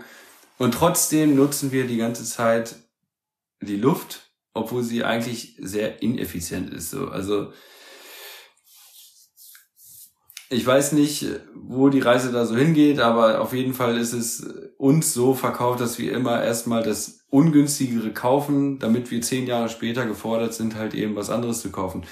Und da kann ich jetzt zurückkommen auf die ganzen Themen, die wir anstreben und wie auch immer, wenn es dort Werkstätten gibt. Und wir waren ja auch schon in Kontakt zum Beispiel mit der TU Braunschweig, äh, mit der Uni hier, die eigentlich eine sehr bekannte Uni ist, also was äh, Verkehrs, Turbinen, also Aerodynamik, die deutsche Luft- und Raumfahrt, äh, Zeitmessung, Atomuhr, die mit genaueste Atomuhr, eine der genauesten Atomuhren der Welt stehen hier. Also ist ultra viel Forschung an diesem äh, Standort, 20 Kilometer entfernt von Mhm. uns. Ähm, und es gibt super viele Studenten, die halt eben natürlich händeringend äh, bei diesen ganzen, genau diesen Thematiken halt eben immer mehr werden, ähm, nach Aufgaben suchen, also für ihre Facharbeit, sei es ein Bachelor, sei es ein Master. Und da musst du wirklich heute gucken, wo du Projekte umsetzen kannst. Schreib eine Masterarbeit über eine Windturbine oder Kraft-Wärme-Kopplung oder sowas. Ähm, dass du halt eben was umsetzen kannst, was tatsächlich schon aussagekräftig ist, wenn du dich zum Beispiel danach weiter bewirbst. Natürlich sind, ist der, ist der gesamte Ja. Rahmen für uns begrenzt, auch wenn der Rahmen groß, recht groß ist. Aber es gibt super viele Thematiken, die noch gar nicht so gewaltig erforscht sind. Und das wäre eigentlich unsere, äh, ich sag mal, das, was ich persönlich anstrebe, wäre eine Win-Win-Situation, dass du junge Menschen, die Bock haben, was umzusetzen und Zugang haben auf zum Beispiel Unicomputer, Rechenprogramme, was auch immer, ähm, 3D-Programme und so ein Kram, was können wir uns als Kulturverein nicht mal eben sagen mit, okay, geil, selbst wenn ich jetzt mein AutoCAD wieder aktivieren will, dann was weiß ich, was kostet das, 2000 Euro oder sowas? Also es wäre absurd dafür, dass ich halt eben ein Zeichenprojekt mache. Und Mhm. die wiederum, Studenten und Co., wären darauf angewiesen, halt eben ein Projekt zu haben, was sie umsetzen können, was nachher tatsächlich läuft. Das wäre meine, meine absolute Wunschvorstellung, dass man Energiesysteme hat, die zusammen entwickelt werden und zwar unabhängig von der Industrie, ähm, weil alles, was wir sonst haben, wird sofort halt eben verkauft. Und ich glaube, das brauchst du gerade in der ländlichen Region hier, weil du siehst hier keine kleinen Windkraftanlagen. Es sind super viele Leute, die äh, Solaranlagen haben. Ähm, und ansonsten siehst du nur diesen riesengroßen Windpark, den wir vor der Nase haben. Und da frage ich mich natürlich, warum? Mhm. Ja. Ja, ich würde sogar noch weitergehen und würde sagen, es ist nicht nur eine Win-Win-Situation für die Studis und euch, sondern sogar eine Win-Win-Win-Situation, weil wenn wissenschaftliche Arbeiten über innovative Energieerzeugungsmethoden entstehen, kommen die zwangsläufig früher oder später äh, in die Gesellschaft rein. Also durch den äh, akademischen Weg ist einfach super wichtig, erhöht einfach unglaublich die Glaubwürdigkeit von solchen Innovationen. Kannst es natürlich ausprobieren, kannst es für dich machen, aber wenn das eine Uni offiziell begleitet oder eine TU oder was auch immer und da werden wissenschaftliche Arbeiten drüber, dann hat das einen Stellenwert, dann äh, halt bekommt es eine Aufmerksamkeit, dann bekommt es eine gewisse Professionalität und dadurch kann es auch in die Gesellschaft geraten. Ja, Natürlich auch dadurch, dass sich Leute da hingehen dass sich das angucken und vielleicht selbst in den Garten stellen, aber diese beiden Arbeiten sind unglaublich wichtig und da finde ich euch als Bindeglied, als Reallabor und als Experimentierfläche für alle Menschen da draußen, die Lust haben, äh, solche Sachen zu bauen, damit zu experimentieren, damit zu arbeiten, wissenschaftliche äh, Forschungsgelder zu akquirieren, um ihr eigenes Projekt, äh, ihre eigene Innovation äh, ins Leben zu, zu rufen. Ähm, Finde ich unglaublich gut als Anknüpfungspunkt. Also wenn Leute da draußen sind und ihr habt es gehört, was, was Levi sich da vorstellt, was da möglich ist, schreibt sie gern mal an äh, und fragt, ähm, ja, ob sie vielleicht äh, sowas gebrauchen können oder Lust haben, sowas zusammen äh, zu machen. Ich würde mal weitergehen. Wir umschiffen die ganze Zeit so ein Themenfeld, auf das ich vielleicht noch mal einmal, es ist schon auch neun, die Stunde ist schon fast rum, aber ich habe noch einige Fragen. Wir können noch ein bisschen durchhuschen. Äh, huschen. Ich würde mal zusammenfassen, also dass der verantwortliche Umgang mit Land und Natur, Infrastruktur, Handwerk, Werkzeuge, mh, Technologie, Bildung, Kultur, Gesundheit und Wohlbefinden, Finanzen und Wirtschaften, Politik, Gemeinschaft und Soziales, das alles ist super wichtig und steckt irgendwie für mich oder nach meinem Verständnis, wie ich das rausgehört habe und auch erfahren habe, irgendwie alles drin in eurem Projekt. Und die Verschmelzung von diesen Elementen ähm, durch Vielfalt, durch Randzonen, durch eben das Integrieren statt Separieren kann zu wirklich wertvollen, innovativen Ansätzen und Ideen führen, ähm, die sowohl eben die, die Gemeinschaft, also eure Gemeinschaft, als auch die äh, Region, als auch äh, die, die Gesellschaft oder die Welt drumherum bereichern kann. Und ähm, die Nachhaltigkeitsbewegung, würde ich sagen, ist ja äh, global und vielfältig geworden. Und ähm, ja, wie ihr jetzt als lokale Initiative oder Verein ähm, Veränderungen bewirken könnt. Das Thema Nachhaltigkeit äh, scheint scheint auf jeden Fall drin verankert zu sein. Jetzt würde ich gerne noch mal wissen, ähm, siehst du das auch so? Ist, ist Nachhaltigkeit äh, für dich so ein Herzstück der Hansenwerke? Und wenn ja, ähm, wie würdest du denn oder wie definiert ihr für euch Nachhaltigkeit? Am besten kurz, Levi, weil dann ich, ich habe echt noch ein paar schöne Fragen dabei. Okay. Ähm, ja, Nachhaltigkeit kann natürlich sehr vielfältig interpretiert werden. Für mich ist Nachhaltigkeit auf jeden Fall ähm, in, in einer, wie gesagt, materiell geprägten Welt alles so lange wie möglich zu benutzen. Ja? Und das setzt natürlich eine gewisse Qualität voraus. Äh, wenn ich es denn schon nutze, Sorge dafür zu tragen, dass es so lange wie möglich geht. Und ja. ähm, klar, Ernährung ist natürlich ein großes Thema. So, für mich, für uns auf jeden Fall, äh, weil es halt einfach viel verbraucht. Und äh, damit einhergehend komme ich zwangsläufig zum Naturschutz, weil ob ich mein Holz für die Holzwerkstatt ernte oder meine Steine für die Steinwerkstatt abbaue oder halt mein Gemüse oder was auch immer, ähm, ich komme immer wieder zu, dieser, zu diesem Basic zurück halt eben. Und äh, die Nachhaltigkeit für uns können wir, glaube ich, nur erreichen, wenn, wenn wir beim Kleinsten anfangen und damit versuchen wir halt eben auf jedes kleinste Insekt irgendwo zu achten und jeden Pilz, den man irgendwo findet, halt eben, um zu gucken, wer oder was ist das. Kann ich es gebrauchen? Kann ich es schützen? Ist es mhm. zu schützen? Ist es nicht zu schützen oder wie auch immer? Und ähm, Genau, also ansonsten kann das jeder natürlich so weit wie möglich ausdekorieren, aber äh, die Veränderung fängt halt im Kleinen an. So, ne? Da brauche ich keine abgefahrenen Energiekonzepte. Ich brauche die Liebe zum, zum zur Ameise, zum Käfer und zur Schnecke und äh, dann läuft das. du hast äh, eben Ernährung hast du nochmal äh, deutlich betont. Willst du da noch irgendwie ein, zwei Sätze zu sagen? Zur Ernährung? Ja. ja ich, weiß, ich, weiß, ja, dass ihr vegan seid auf jeden Fall, ne? Das könntest du jetzt äh, auch nochmal sagen. Das könnte man jetzt nochmal sagen. Ja, ich versuche das immer so wenig wie möglich irgendwie aufzubinden halt, ne? Ähm, ich habe dich ja gefragt. Weil das jeder Mensch für sich äh, natürlich frei wählen muss. Ich kann es niemandem aufdiktieren, keine Frage wenn du mich nach meiner persönlichen Meinung fragst, was wir ganz besonders Absolut. als erste Welt, als erste Weltbewohner machen müssten oder sollten, äh, dann ist es auf jeden Fall vegan zu leben halt. Ne? Also aus rein rechnerischer Sicht definitiv. Ähm, erstens als wirklich auch schwer arbeitender Mensch äh, kann ich nicht sagen, dass ich irgendwas vermisse. Also an Kraftmangel leide ich auf jeden Fall nicht. Und ähm, darüber hinaus glaube ich einfach, dass wir eine Verantwortung haben dafür, dass es uns so gut geht, dass wir eine Versorgung haben, dass wir, äh, dass wir die Möglichkeit haben, ja, Vitamin B12 in guter Qualität uns ja äh, zu besorgen oder Vitamin C.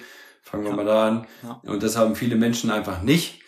Ähm, und solange wir das halt können, glaube ich, sollten wir das auch tun. Auch wenn es teilweise mit gewissen äh, Einschränkungen einhergeht die ich eigentlich für mich selbst nicht mehr habe, haben wir eine Verpflichtung dem Planeten gegenüber. Ich habe selbst zwei Töchter, die große wird jetzt 18. Ich kann diesen Planeten nicht so übergeben und sagen, ja, weißt du, man lebt halt so. Nee, ist es nicht. Da muss mehr kommen. Wir müssen abliefern. Wir müssen was bringen. Hedonismus reicht nicht. Nee, genau. Taten zählen, nicht nur die Einstellung und so. Hm. Ja. Okay, danke. Ja, das ist, ich finde es wichtig, dass man als, als, weiß ich nicht, als Handwerker, Meister äh, und so aktiver Mensch in dem, wie, wie du da unterwegs bist, äh, finde ich das einfach wichtig, nochmal zu betonen. Ich habe dich gefragt, du hast auch äh, zur Kenntnis genommen, dass du das nicht jedem aufs, äh, auf die Nase binden willst, aber ich finde das, äh, finde das gut und vorbildlich irgendwie. Äh, oder beispielhaft. Das ist ein schöneres Wort. Beispielhaft, ja. Dass es möglich ist. Aber das muss äh, jedes Menschlein nach dem eigenen Duktus äh, und den eigenen Wertevorstellungen äh, entscheiden. Das ist natürlich auch ganz wichtig. Ähm, okay, machen wir weiter. Ich danke dir für die kurzen Antworten. Das ist richtig gut. Ich habe mir Mühe gegeben. ja, jetzt habe ich gemerkt. Deswegen wollte ich dich auch mal loben. Ähm, ich würde jetzt noch mal so auf äh, diesen Gemeinschaftsaspekt von den Hansenwerken äh, eingehen, weil ich es auch so verstanden habe, dass ihr da schon gerne auch äh, eine, Gemeinschaft eine, oder eine Form von Gemeinschaft draus machen wollen würdet und äh, so wie ich das jetzt in den letzten Jahren mitbekommen haben, so alternative Lebens- und Arbeitsmodelle äh, auf jeden Fall in den letzten Jahrzehnten auch schon echt an Beliebtheit ge gewonnen.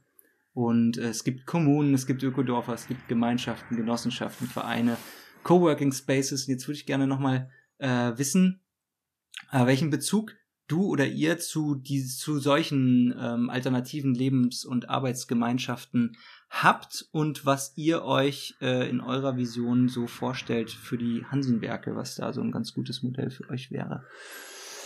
Ja, Modell ist immer so eine Sache. Ich glaube, dann äh, hat man immer schon irgendwas ausformuliert für sich selbst. So, ich habe mir ehrlich gesagt wenig Gedanken gemacht von vornherein. So, mein Traum war es einfach sagen zu können, okay, das bis zu einem gewissen Punkt darf man, das war ja wichtig für uns, weil wir mussten über viele Jahre einen Flächennutzungsplan und Bebauungsplan neu machen. Es war zwar ein symbolischer Kauf für einen Euro, aber der Papierkram hat um die 80.000 gekostet. Und äh, so, das war keine freudige Erfahrung. Ähm, jetzt habe ich vergessen, wie deine Frage war schon wieder. Sorry. Nach den, äh, nach euren Erfahrungen Ach so, zu, zu ja. alternativen genau. Lebens- und Arbeitsmodellen. Äh, genau. ja. Ähm, ja, ich dachte halt eben so, es entwickelt sich eher so, dass es so, wie gesagt, schon dieser Budenbau-Gedanke, so, ne? Cool, wenn alles geregelt ist, Pläne, wie gesagt, fertig, dann, so, dann sind Leute am Start, so, nach dem Motto, so, zack, Hex, Hex. Und das ist doch wesentlich komplizierter und umfangreicher ist, als man sich das halt eben in seinem jugendlichen Leichtsinn so vorstellt. Ähm, musste ich auf jeden Fall sehr intensiv spüren. So, weil die ersten Jahre, als es dann das erste Mal irgendwie im Internet zu finden war, halt echt auch viele Pseudo-Hippies, sage ich jetzt mal, halt irgendwie sofort wie so, wie die Motten das Licht äh, suchen, halt irgendwie hier mhm. äh, angekommen sind. So, da dachte ich mir teilweise schon so, okay, cool, du willst ja irgendwie jedem Menschen die Tür offen halten, weil es ja positiv halt, wenn Leute schon kommen und irgendwas machen wollen. Und äh, dass dem nicht so ist, halt irgendwo, das musste ich dann auch erstmal lernen. Also es gibt auch viele Leute, die vermeintlich und ich möchte gar nicht sagen, dass die nur mit schlechten Grundgedanken herkamen, aber dass es viele Leute gibt, die das nicht reflektieren, glauben aber halt eben, dass sie äh, nur weil sie chillig aussehen und so drauf sind und sich vielleicht so geben, halt eben die Welt verändern. Das ist aber leider nicht so, also gut drauf zu sein und nicht negativ und Leute anzuschreien, ist natürlich schon mal eine gute Base. Ist schon mal was. Es ist schon ja. mal was, keine Frage. Kann man aufbauen drauf. Aber nur damit läuft's halt eben auch nicht. Also ich kann auch so ein super netter Porsche-Fahrer sein und zehn Luxusvillen haben oder was auch immer. Das möchte ich gar nicht in Gänze schlecht reden.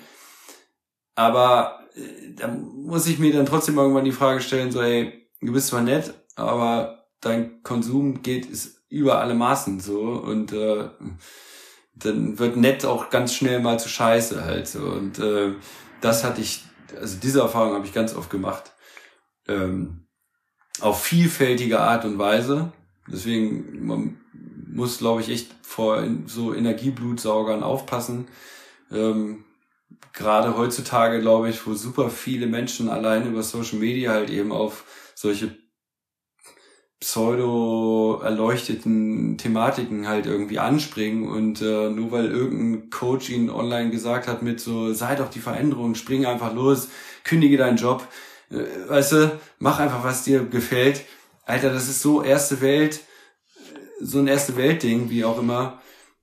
Und äh, die ersten Jahre waren viel auch äh, so romantisiert. Ne? Absolut. Und ähm, genau, über die Jahre hatte ich viele Menschen, die ähm, auch positiv waren, aber halt eben das über alle Maßen für diesen Zeitraum gelebt haben und im Endeffekt halt eher Negatives hinterlassen haben, als dass sie wirklich was geschafft haben. Weil man lässt sich ja auch im Menschen ein.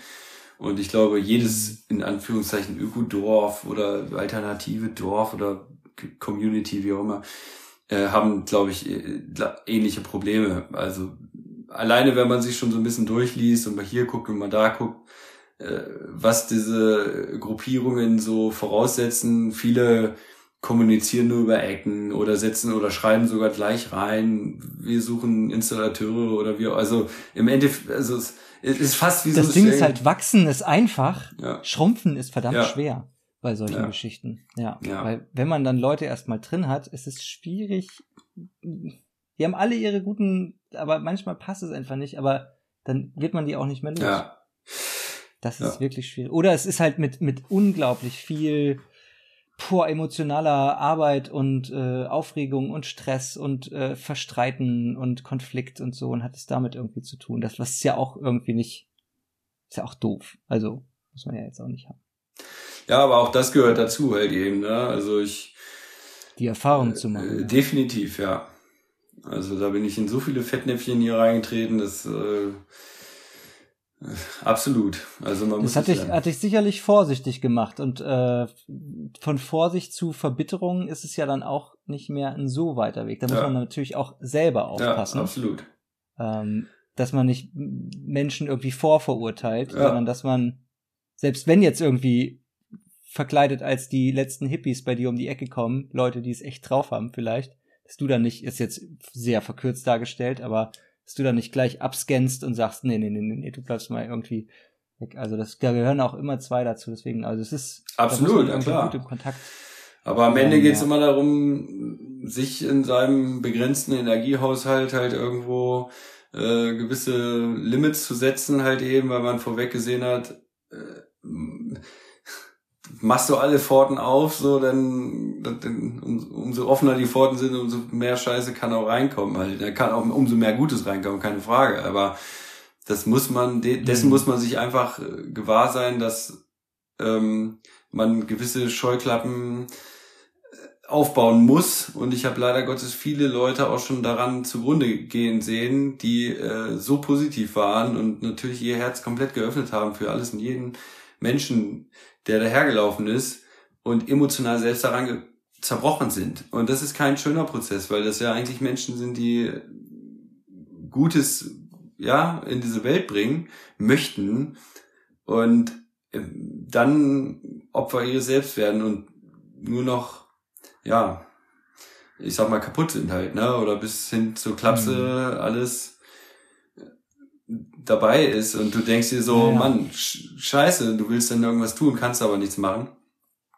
und äh, Na, man muss selber für sich halt eine gute Balance äh, rauskriegen, wie man damit gut sein kann. Und ich finde, also ich persönlich für mich finde ein Konzept immer eine ganz äh, entspannte Sache, äh, da irgendwie so eine Form von, von Schwellen einzubauen für eine Annäherung. Aber gut, ich muss mir erstmal überlegen, wenn ich jetzt in eurer Situation wäre, was wäre denn das Modell? Habe ich tendenziell, also das ist ja wie so ein, keine Ahnung, wie so ein Kaskadensystem. Habe ich Bock auf Gemeinschaft, also auf Leute, die da wohnen, ja oder nein? Nein, dann ist alles gut so wie es ist. Ja, okay, was wäre dann? Dann öffnet sich dieser quasi dieser äh, Baum an Flowchart. mh, Und dann gibt es, äh, welche Leute will ich da haben? Also ich kann es gut nachvollziehen, dass manche Gemeinschaften sagen, okay, ich habe äh, bestimmte Vorstellungen an einen Mensch, was er mitbringen muss, damit er quasi in diese Gemeinschaft allein von den Fäh- Fähigkeiten oder Qualitäten äh, oder ähnlichem äh, mitbringt. Das hört sich vielleicht ein bisschen ausschließend an, aber es kann durchaus sein, dass eine Gemeinschaft irgendwie total dringend äh, eine Ärztin oder einen Arzt braucht. Und dann sucht man natürlich einen Arzt oder eine Ärztin, Ja. anstatt einen Bootsbauer oder eine Bootsbauerin, weil das einfach das Bedürfnis ist da. Und äh, wenn du jetzt zum Beispiel sagst, oh, meine Zeit ist so knapp, ich hänge die ganze Zeit hinterher, ich bräuchte eigentlich irgendwie zwei Personen, die vom handwerklichen Skill-Level ähnlich sind wie ich oder die halt richtig Bock haben, das richtig schnell zu lernen und selbstständig arbeiten zu, dann suchst du natürlich solche Leute, dann suchst du natürlich nicht irgendeinen Buchhalter oder so. mh. Ähm, das ist natürlich klar, aber da sich so Gedanken zu machen und dann gezielt zu schauen, okay, was ist das Modell? Wollen wir das gemeinschaftlich machen? Wollen wir ein Kollektiv werden? Wollen wir diese Hierarchie beibehalten, dass äh, quasi du Geländebesitzer bist? Oder wollen wir das alles mit dem Verein machen? Ähm, also was sind die Schritte, die es dahin braucht und wie kann, wie, wie kann dieses, dieses Gelände und dieses äh, Hansenwerke, dieser Verein so offen gestaltet sein, dass es auch genau diese Leute einlädt. Also das ne, sind da natürlich alles irgendwie Fragen, die man sich stellen möchte, äh, müsste, die ihr euch auch äh, bestimmt stellt, wenn ihr den Luxus von Zeit und Freizeit habt, äh, um über sowas nachzudenken äh, und nicht Holz machen müsst für den bevorstehenden Winter. Na, du stellst dir die Fragen ja auch beim Holz machen, das ist ja das Schlimme. oder gerade dabei. oh, wäre das schön, jetzt zu zweit oder zu dritt Holz zu machen. Ja, ja. verstehe. Genau, immer wenn es am beschissensten ist. Hm. Ja. Ähm, wenn du, wenn, willst du dazu noch was sagen? Ich glaube, es ist in Summe echt eine extra oder die, sogar die schwierigste Thematik. Also es gibt echt viele Projekte, mhm. die machen super viele Sachen und setzen tausend Sachen um und ah, da kann man schon Leute meinen, ey, kennst du das, kennst du das und guck mal und wie auch immer. Aber bei vielen fehlte halt eben diese Komponente Wohnen. Also äh, zu, zusammenarbeiten und Projekte umsetzen ist eine Sache, mhm. zusammenarbeiten und vielleicht ja. sogar zusammen wohnen ist eine ganz andere Sache. Also und damit meine ich nicht ja. wohnen zusammen in, in, in einer Wohnung, sondern wohnen an einem Ort. Reicht schon vollkommen aus. Und ist komplex. Ja, es ist extrem komplex. Aber trotz allem, ja, man versucht dann immer zu aus abzuwägen, äh, war das jetzt positiv oder was negativ oder wie auch immer. Ähm, ich glaube, dass es notwendig ist also ist, wenn ich sage, ein soziokulturelles Projekt, so vielfältig wie möglich und vielleicht auch mit Wohnen über mehrere Generationen, dann muss ich in einer Welt, die null darauf eingestellt ist, natürlich davon mhm. ausgehen, dass ich äh, über einen langen Zeitraum, und ich gehe jetzt ja nur von meinem Werdegang hier aus, ähm, äh, auch Scheiße habe halt so. Also ich, das ist Evolution. Werbung aus dem Büro für sozialen Humusaufbau. Hast du schon von How to Humus Permakulturdesign gehört? Das ist ein Hörbuch, also dein akustischer Schlüssel zur Welt der permakulturellen Arbeitsweise. Stell dir einmal eine Trockentrenntoilette vor. Nicht nur als umweltfreundliche Alternative zum Wasserklosett, sondern als symbolträchtigen Ausgangspunkt, um tief in die Philosophie und Praxis der Permakultur einzutauchen. Dieses liebevoll produzierte Hörbuch bietet dir konkrete Anleitungen und Inspirationen, um deine Projekte spielerisch, effektiv, ganzheitlich zu beobachten, zu analysieren, zu designen, umzusetzen, zu reflektieren, zu feiern und zu verbessern. Eine Stunde und 17 Minuten, gelesen von den fantastischen Till Hagen, Marie Bierstedt und David Nathan. Freu dich auf Bonusinhalte wie digitale Flyer und Zugang zur großen Humus-Festival Mitmachgruppe. Und für die Detailverliebten gibt es optional auch das Skript als Booklet zum Hörbuch als PDF dazu. Für einen fairen Preis zwischen 15 und 25 Euro nach Selbsteinschätzung bist du dabei. An diesem Hörbuch habe ich ein Jahr voller Leidenschaft hart gearbeitet. Darum freue ich mich ganz besonders über deine Unterstützung. Und jetzt bist du bereit, deine Kopfhörer einzustecken und dich von How to Humus Permakultur Design in eine Welt führen zu lassen, in der ökologische Verantwortung und kooperatives Wachstum Hand in Hand gehen. Deine Reise in die Welt der Permakultur wartet auf dich. Danke für deine Unterstützung. Und jetzt geht's weiter mit dem Podcast. Ja. ja, und hinzu kommt das, was du jetzt so angedeutet hast, was ich, wo ich auf jeden Fall auch mit äh, die Erfahrung gemacht habe, ist, je mehr Akteure oder Akteurinnen ein System hat, desto mehr tritt das Projekt oder das eigentliche Gestaltungsanliegen des Projekts in den Hintergrund und je mehr rückt der Fokus auf das Soziale und die soziale Komponente und das zwischenmenschliche Miteinander. Wenn ihr jetzt nur zu zweit seid, habt ihr jede Menge Zeit, äh, dass ihr euch um eure Projekte kümmern könnt, dass ihr ordentlich ranklotzen könnt und ihr schafft es zu zweit trotzdem gut in der Balance zu sein, äh, dass ihr trotzdem was gewuppt kriegt. Stell dir vor, ihr wärt sieben Leute. Wenn ihr sieben Leute seid, dann kriegt ihr nicht mehr so viel gewuppt. Dann ist viel auch zusammen abhängen, gucken, versteht der sich mit der, ist, wie ist das mit der Beziehung von denen, oh, da ist das passiert gerade, oh, und da ist das, und dann kommen vielleicht noch Kinder dazu, dann ver verlagert sich der Fokus völlig Und dann kommt ihr mit den gesamten Hansenwerken, mit der mit dem Ausbau von Werkstatt und so, das geht dann alles viel, viel langsamer. Das muss man auf jeden Fall mit einberechnen. Hm. Je mehr Möglicherweise. Personen involviert sind, möglicherweise, kann natürlich auch sein, dass ihr Hängt stark von den Personen ab, würde ich mal sagen. Ich glaube, eine Zeit lang geht es, äh, auch einfach wortkarg nebeneinander herzuarbeiten und sagen, ist alles gut. alles gar nicht. Ich glaube, auch mit einer Gruppe von fünf bis sieben Leuten geht das auch noch. Bin ich mit Sicherheit dabei, auf jeden Fall. Ich glaube, es hängt Ja, immer davon ab, wie stark der Idealismus ist und welcher Idealismus das ist. Ja, mag sein. Also ich glaube, wenn drei Leute... Ich würde jetzt- Ja, Mhm. okay.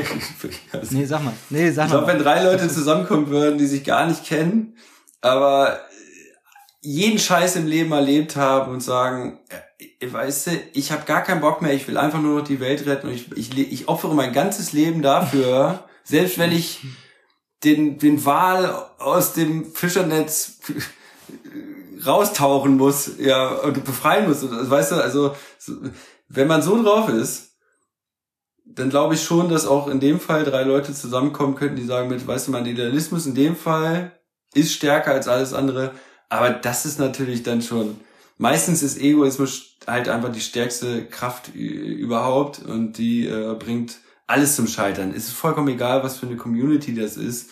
Wenn irgendwas scheitert, dann sind das andere Wertevorstellungen halt eben. Und dann ist es leider Gottes Egoismus. Der schützt uns auch davor, dass wir hier nicht untergehen.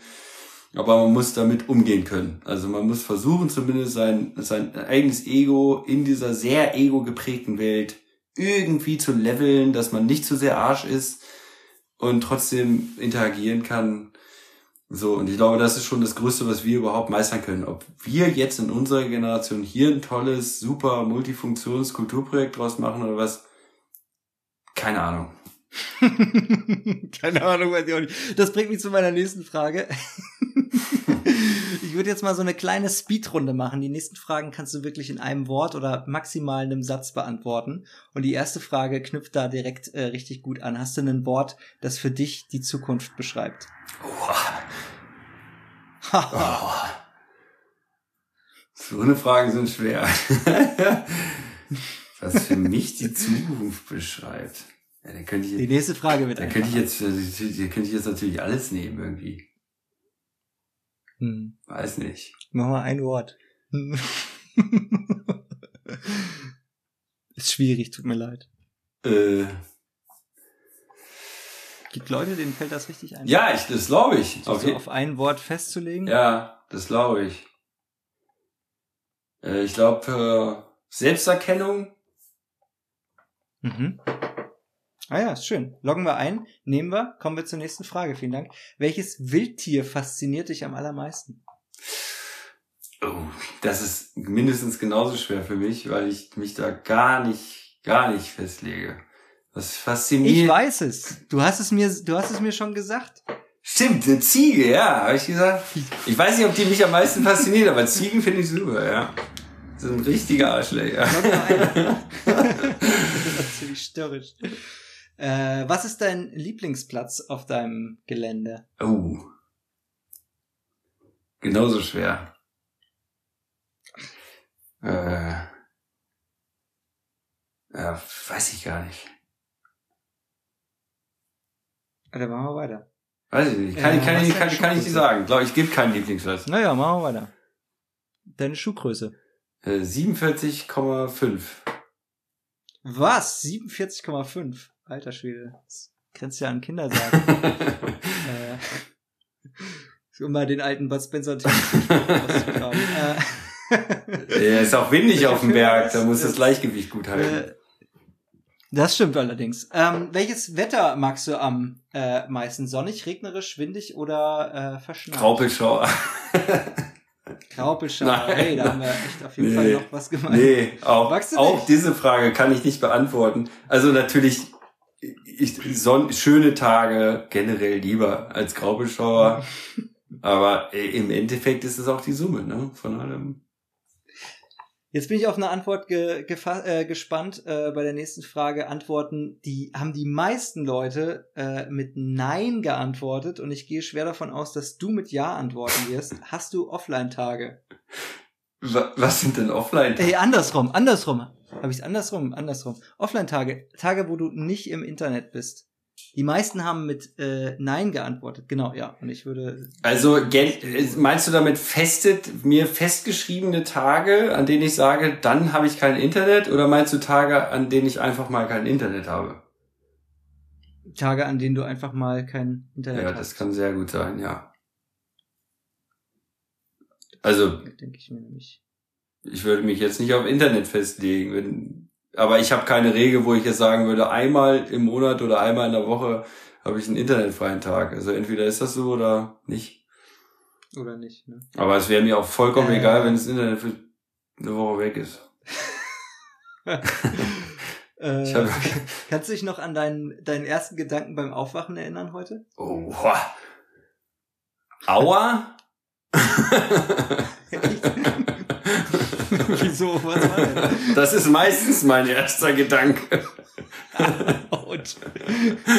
Aua oder es regnet. äh, hast du äh, ein bestimmtes Morgenritual, Ka das du gerne pflegst? Kaffee im Bett trinken. Und dabei Wikipedia-Texte lesen. Ach was. oder Lautsprecher gucken. Lautsprecher Ja. gucken. Ach so. Äh, ähm, bist du Frühaufsteher oder Nachteule? Äh, jein.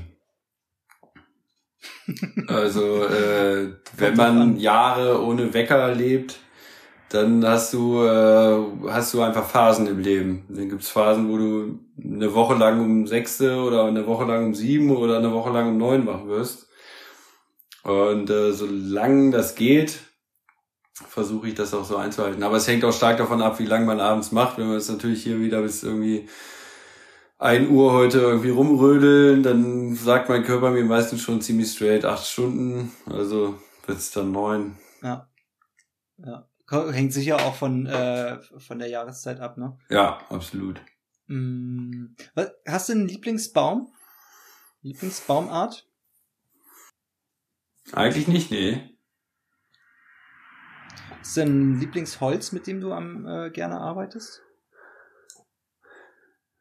Eiche ist natürlich schon toll halt, ne? Ich glaube, also von dem, was ich am regelmäßigsten zur Verfügung habe, würde ich schon Eiche sagen.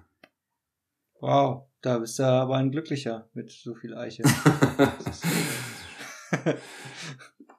Nee, weil man da halt einfach viel, kann man viel mitmachen halt, ne?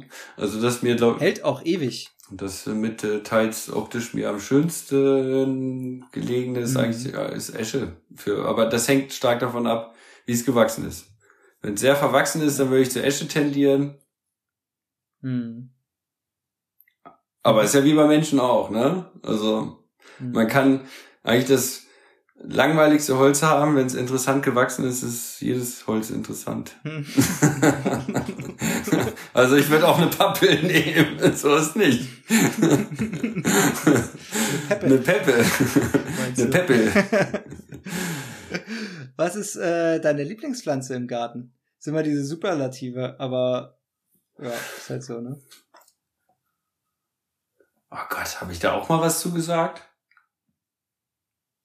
Äh, nee, da kann ich mich nicht dran erinnern, tatsächlich. Mag ich denn Oder gerne. vielleicht doch? Ich muss gerade überlegen. Weiß ich nicht. Hm.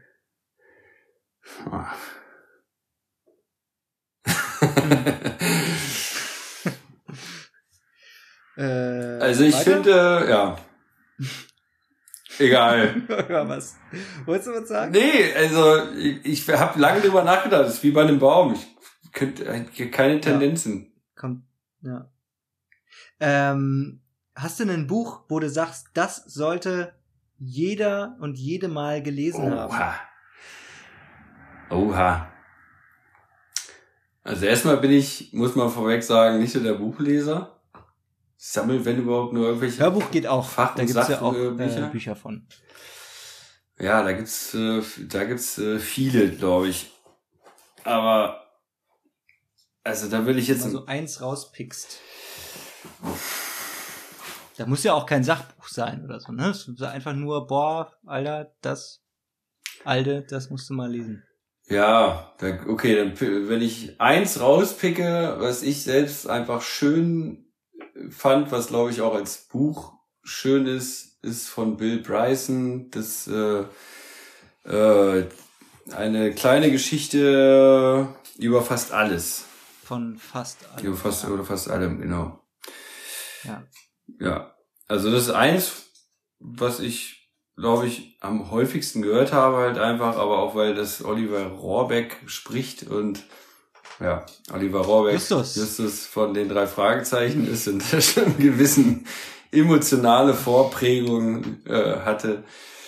Und ähm, genau, deswegen, äh, aber ich mag die Art und Weise auf eine äh, einfache äh, Art, Dinge weiterzugeben, die also sehr wichtig sind, glaube ich, bildungsmäßig sehr wichtig sind, aber trotzdem sehr gut äh, verständlich für Akademikerinnen oder auch für, weiß ich nicht, ein Kleinkind. Ja, verständlich macht. Hast du, mhm. hast du ein Buch, was du jetzt gerade liest? Oder eben hörst? Also lesen tue ich zwischendurch äh, aktiv gerade äh, Getreide und äh, Kartoffelbrennerei, also Schnapsbrennen. Also doch Schnaps. Ja, Fahrer Sachbücher, aber das ist nicht so, dass ich die dann straight irgendwie so durchlese. Ich eigentlich lese ich dann das, was ich interessant finde. Und äh, hören tue ich gerade die, wie heißt das, die schwarze Stadt, glaube ich, von Ah, hier, von Iva Leon Genau. Menger.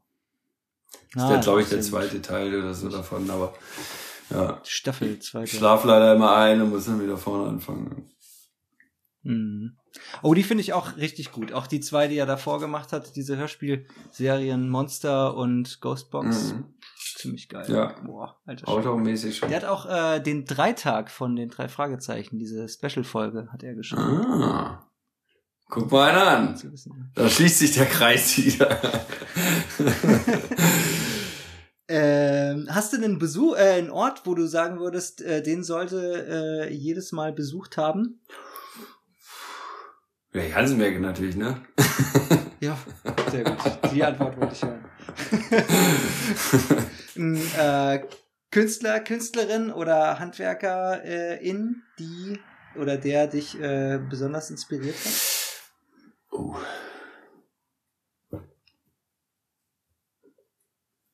Nicht wirklich, nee. Wie, wie, wie. Äh, Lieblingswerkzeug? Lieblingswerkzeug? Ja. Äh, die Hake. Und A- der Axt. Hey, das äh, ich weiß die nicht. meisten. Hake und Axt. Witzigerweise. Ich, die Hake ist super. Das ist ein Landschaftsgestaltungsgerät vom Feinsten. Also man, man macht was, was eigentlich sehr fein ist, aber man macht auch richtig viel Fläche. Also es ist so ein Hm. Hybrid aus richtig was schaffen, aber auch fein arbeiten. So.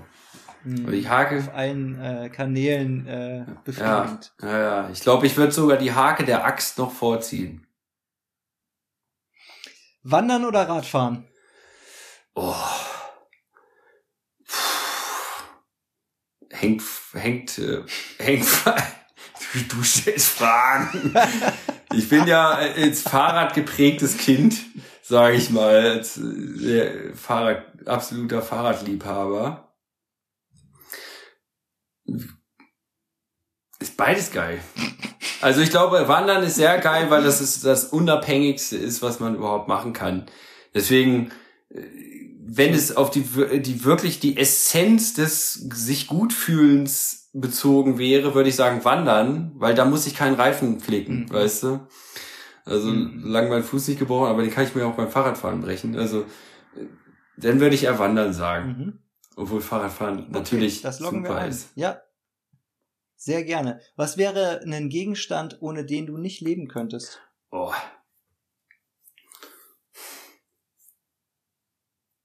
Fluxkompensator? Nein.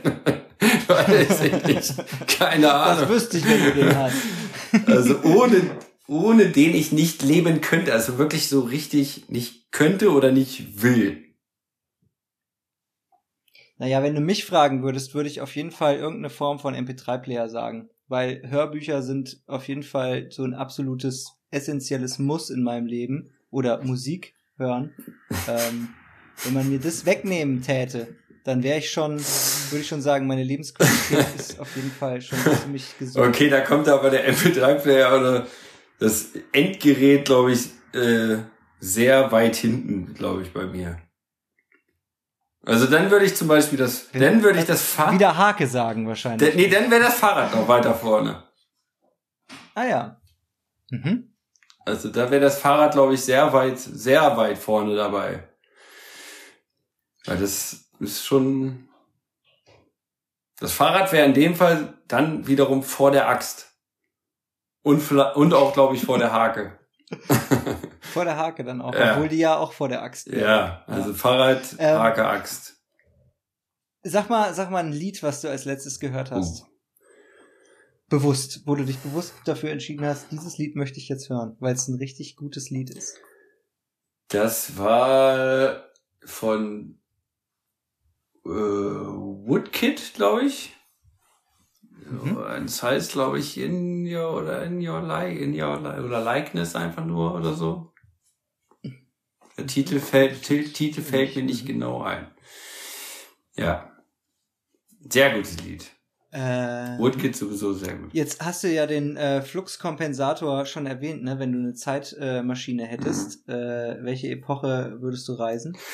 Uh, ähm, ich glaube, also viele ganz geile, aber wenn ich irgendwelche äh, Sachen mir so angucke und ich danach bewerten würde, was mich emotional immer irgendwie so ein bisschen triggert, ist, bin ich sehr häufig im Mittelalter. Und Mittelalter klingt immer erstmal recht düster, aber ich, je nach. Je nachdem natürlich auch, wo man ist, zu diesem äh, sehr dehnbaren, in diesem sehr dehnbaren Zeitraum. Ähm, Mhm. Aber Mittelalter, äh, handwerklich geprägt, so möglichst vielleicht nicht ganz so kirchlich, aber das wird schwer. Also ich hätte da schon meine Probleme höchstwahrscheinlich. Aber wenn ich das Kirchliche mal ausklammere, dann glaube ich, ja. Also ohne, also ein Zeitalter ohne Strom auf jeden Fall, ja. Mhm. Äh, hast du ein äh, Lieblingswort in der deutschen Sprache oder irgendwas, was du, wo du, äh, was du oft benutzt oder wo die andere sagen, boah, du sagst aber oft dieses Wort. Ein Wort, was ich oft benutze und mag, Kacke. Oder Nein, ist ein bisschen plump, aber was sage ich denn oft? Äh, geht schon, geht schon. Ja, das ist ja auch ein tolles Wort. Äh, so jeden viele Fall. Worte, äh, Worte der deutschen Sprache, die ich eigentlich sehr gerne mag. Meistens sind das eigentlich so alte oder nicht mehr ganz so gängige äh, äh, Redewendungen. Potztausend vielleicht. Ja, ja, ja. Potzblitz, genau. ja, Hast du einen, äh, einen Rat, äh, den du deinem jüngeren Ich geben würdest? nee. Nee. Ähm, wie, wie entspannst du nach einem langen Arbeitstag? Schlafen gehen. Äh, was würdest du sagen, war dein äh, größter Fehler und was hast du daraus gelernt? äh, mein größter Fehler.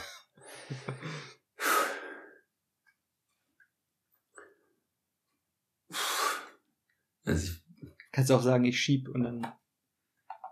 Das, das, könnte ich jetzt nicht auf eine Sache beziehen, glaube ich. Ja. zu, viel Vertra zu viel Vertrauen in die Menschheit haben. Mhm. Und was hast du daraus gelernt? Weniger Vertrauen. Mehr Vertrauen in die Menschheit. ja, nichts gelernt. Was ist dein aktuelles Lieblingsprojekt äh, in den Hansenwerken? Äh, die Anlage äh, weiterzubauen. Die PA, Veranstaltungs-, Musikanlage weiterzubauen. Was ich höchstwahrscheinlich jetzt auch gleich Deswegen noch guckst tun du. werde. Hast du schön nach Boxen geguckt, die letzten Morgen. Ja, auch. Aber wir sind gerade am Lackieren Was ist- und so und äh, Mhm. restaurieren die gerade. Ja, Stimmt, ihr macht ja auch bald richtig fette Party, ne? am 11.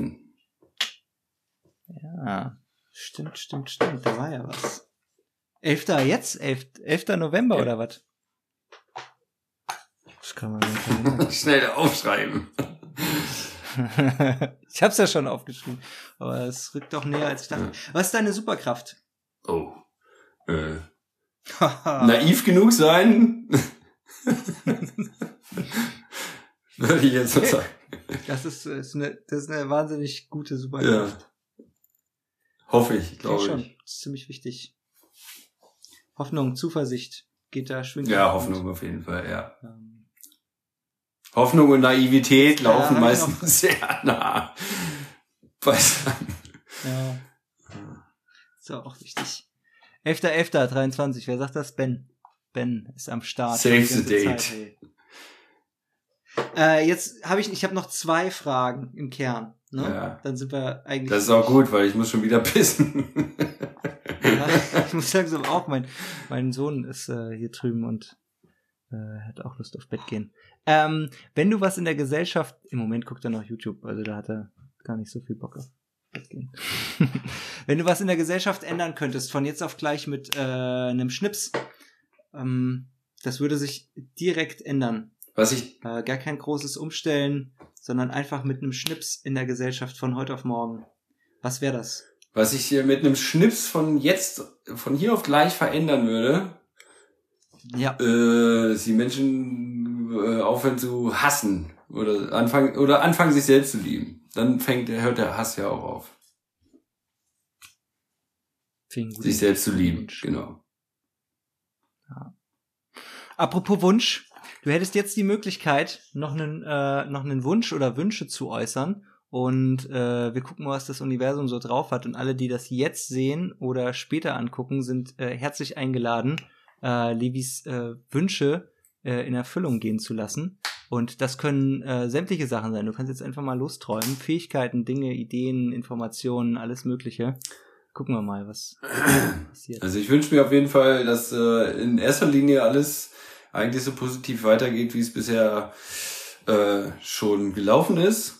Und dass sich äh, ab dem nächsten Jahr, nach diesem Winter, so hoffe ich halt, endlich mal Leute anfinden mit gegebener Infrastruktur, die äh, Bock haben, Projekte straight umzusetzen und nicht nur zu sagen, okay, cool, da und da habe ich Lust drauf, sondern zu sagen, geil, ich will Schnaps brennen, also bauen wir eine Schnapsbrennerei, ja.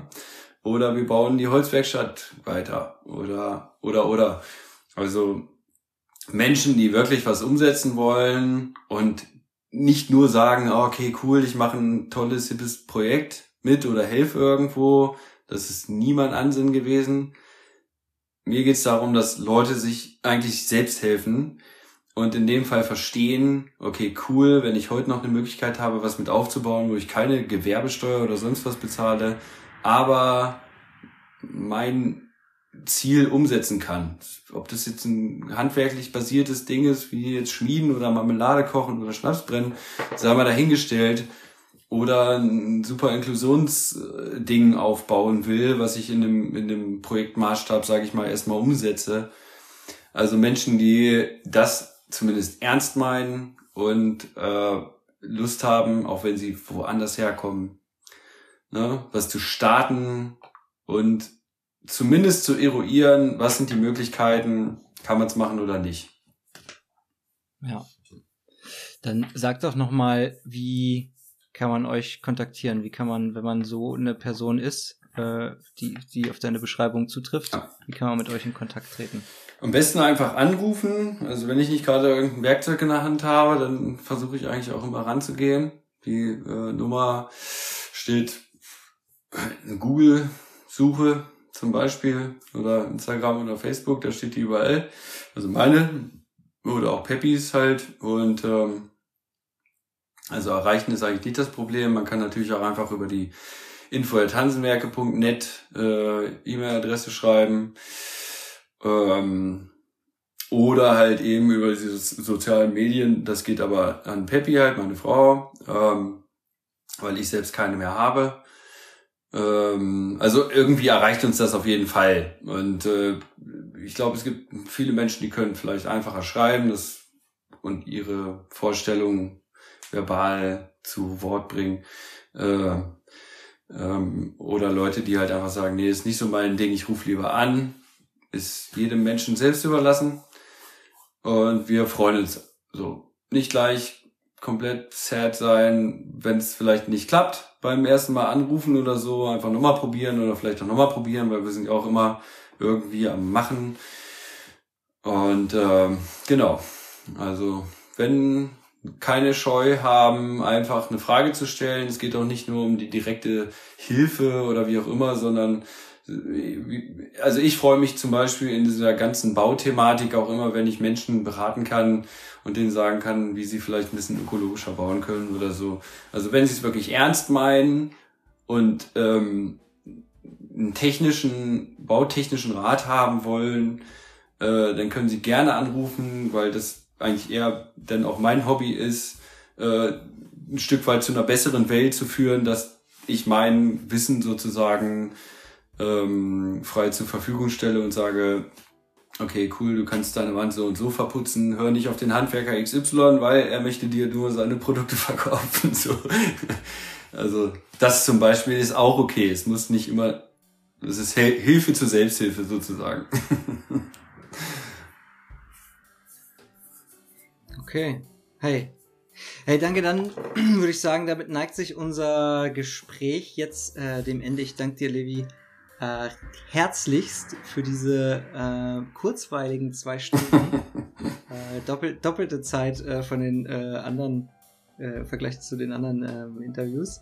Also äh, finde es äh, unglaublich spannend, wie äh, viele Visionen ähm, du und ihr äh, für die Welt habt und vor allem auch für die Hansenwerke, äh, die als Beispiel zu nutzen. Und ähm, ja, danke, dass du die äh, mit uns geteilt hast. Und ich finde es auch ähm, beeindruckend zu sehen, eben wie äh, viel Durchhaltevermögen ähm, du und ihr zeigt ähm, und die Flagge auf so einem Riesengelände für so eine riesengroße Vision äh, zu zweit in die, in die Höhe hebt, um eben einen Ort zu kreieren, der am Ende nicht nur für euch zwei nähernd ist, sondern eben auch äh, gesellschaftlich für die ganze Region und als Beispiel für noch ganz, ganz, ganz viele andere. Und ich hoffe, äh, dass sich alle, die sich das jetzt bis zum Ende wirklich in voller Länge angehört haben oder vielleicht auch nur die letzten zehn Minuten gehört haben, dass Danke. ihr euch so motiviert und inspiriert äh, fühlt äh, wie, wie wir. Ja, und ähm, ja, ich finde, die Hansenwerke sind auf jeden Fall äh, ein Beweis dafür, dass äh, die, der Prozess ebenso wichtig ist wie das Ergebnis und ähm, der Prozess aus allem äh, Alten auch äh, was Neues entstehen äh, kann. Ja, das ähm, erinnert mich auf jeden Fall daran, dass es möglich ist, eine positiv konstruktive Zukunft zu gestalten, wenn wir unsere Fähigkeiten, Ressourcen und vor allem auch Leidenschaften bündeln. Und deshalb würde ich abschließen mit den Worten, lasst uns alle ein Teil der Lösung sein und ähm, Nächsten Montag sehen wir uns äh, hier wieder um 20 Uhr und da habe ich den guten Butze zu Gast und Butze ist äh, Wirtschaftsjurist und Doktorand an der Uni Siegen und wir sprechen über das Thema Teilen statt Tauschen, Sharing Economy und Anarchismus. Sehr spannend. Äh, Butze ist ein guter Freund. Ich freue mich äh, tierisch drauf, ihn hier äh, zu Gast zu haben. Und äh, vielen Dank, Levi, für deine Zeit. Danke. Ciao alle. Schönen Abend. Grüße an Peppe.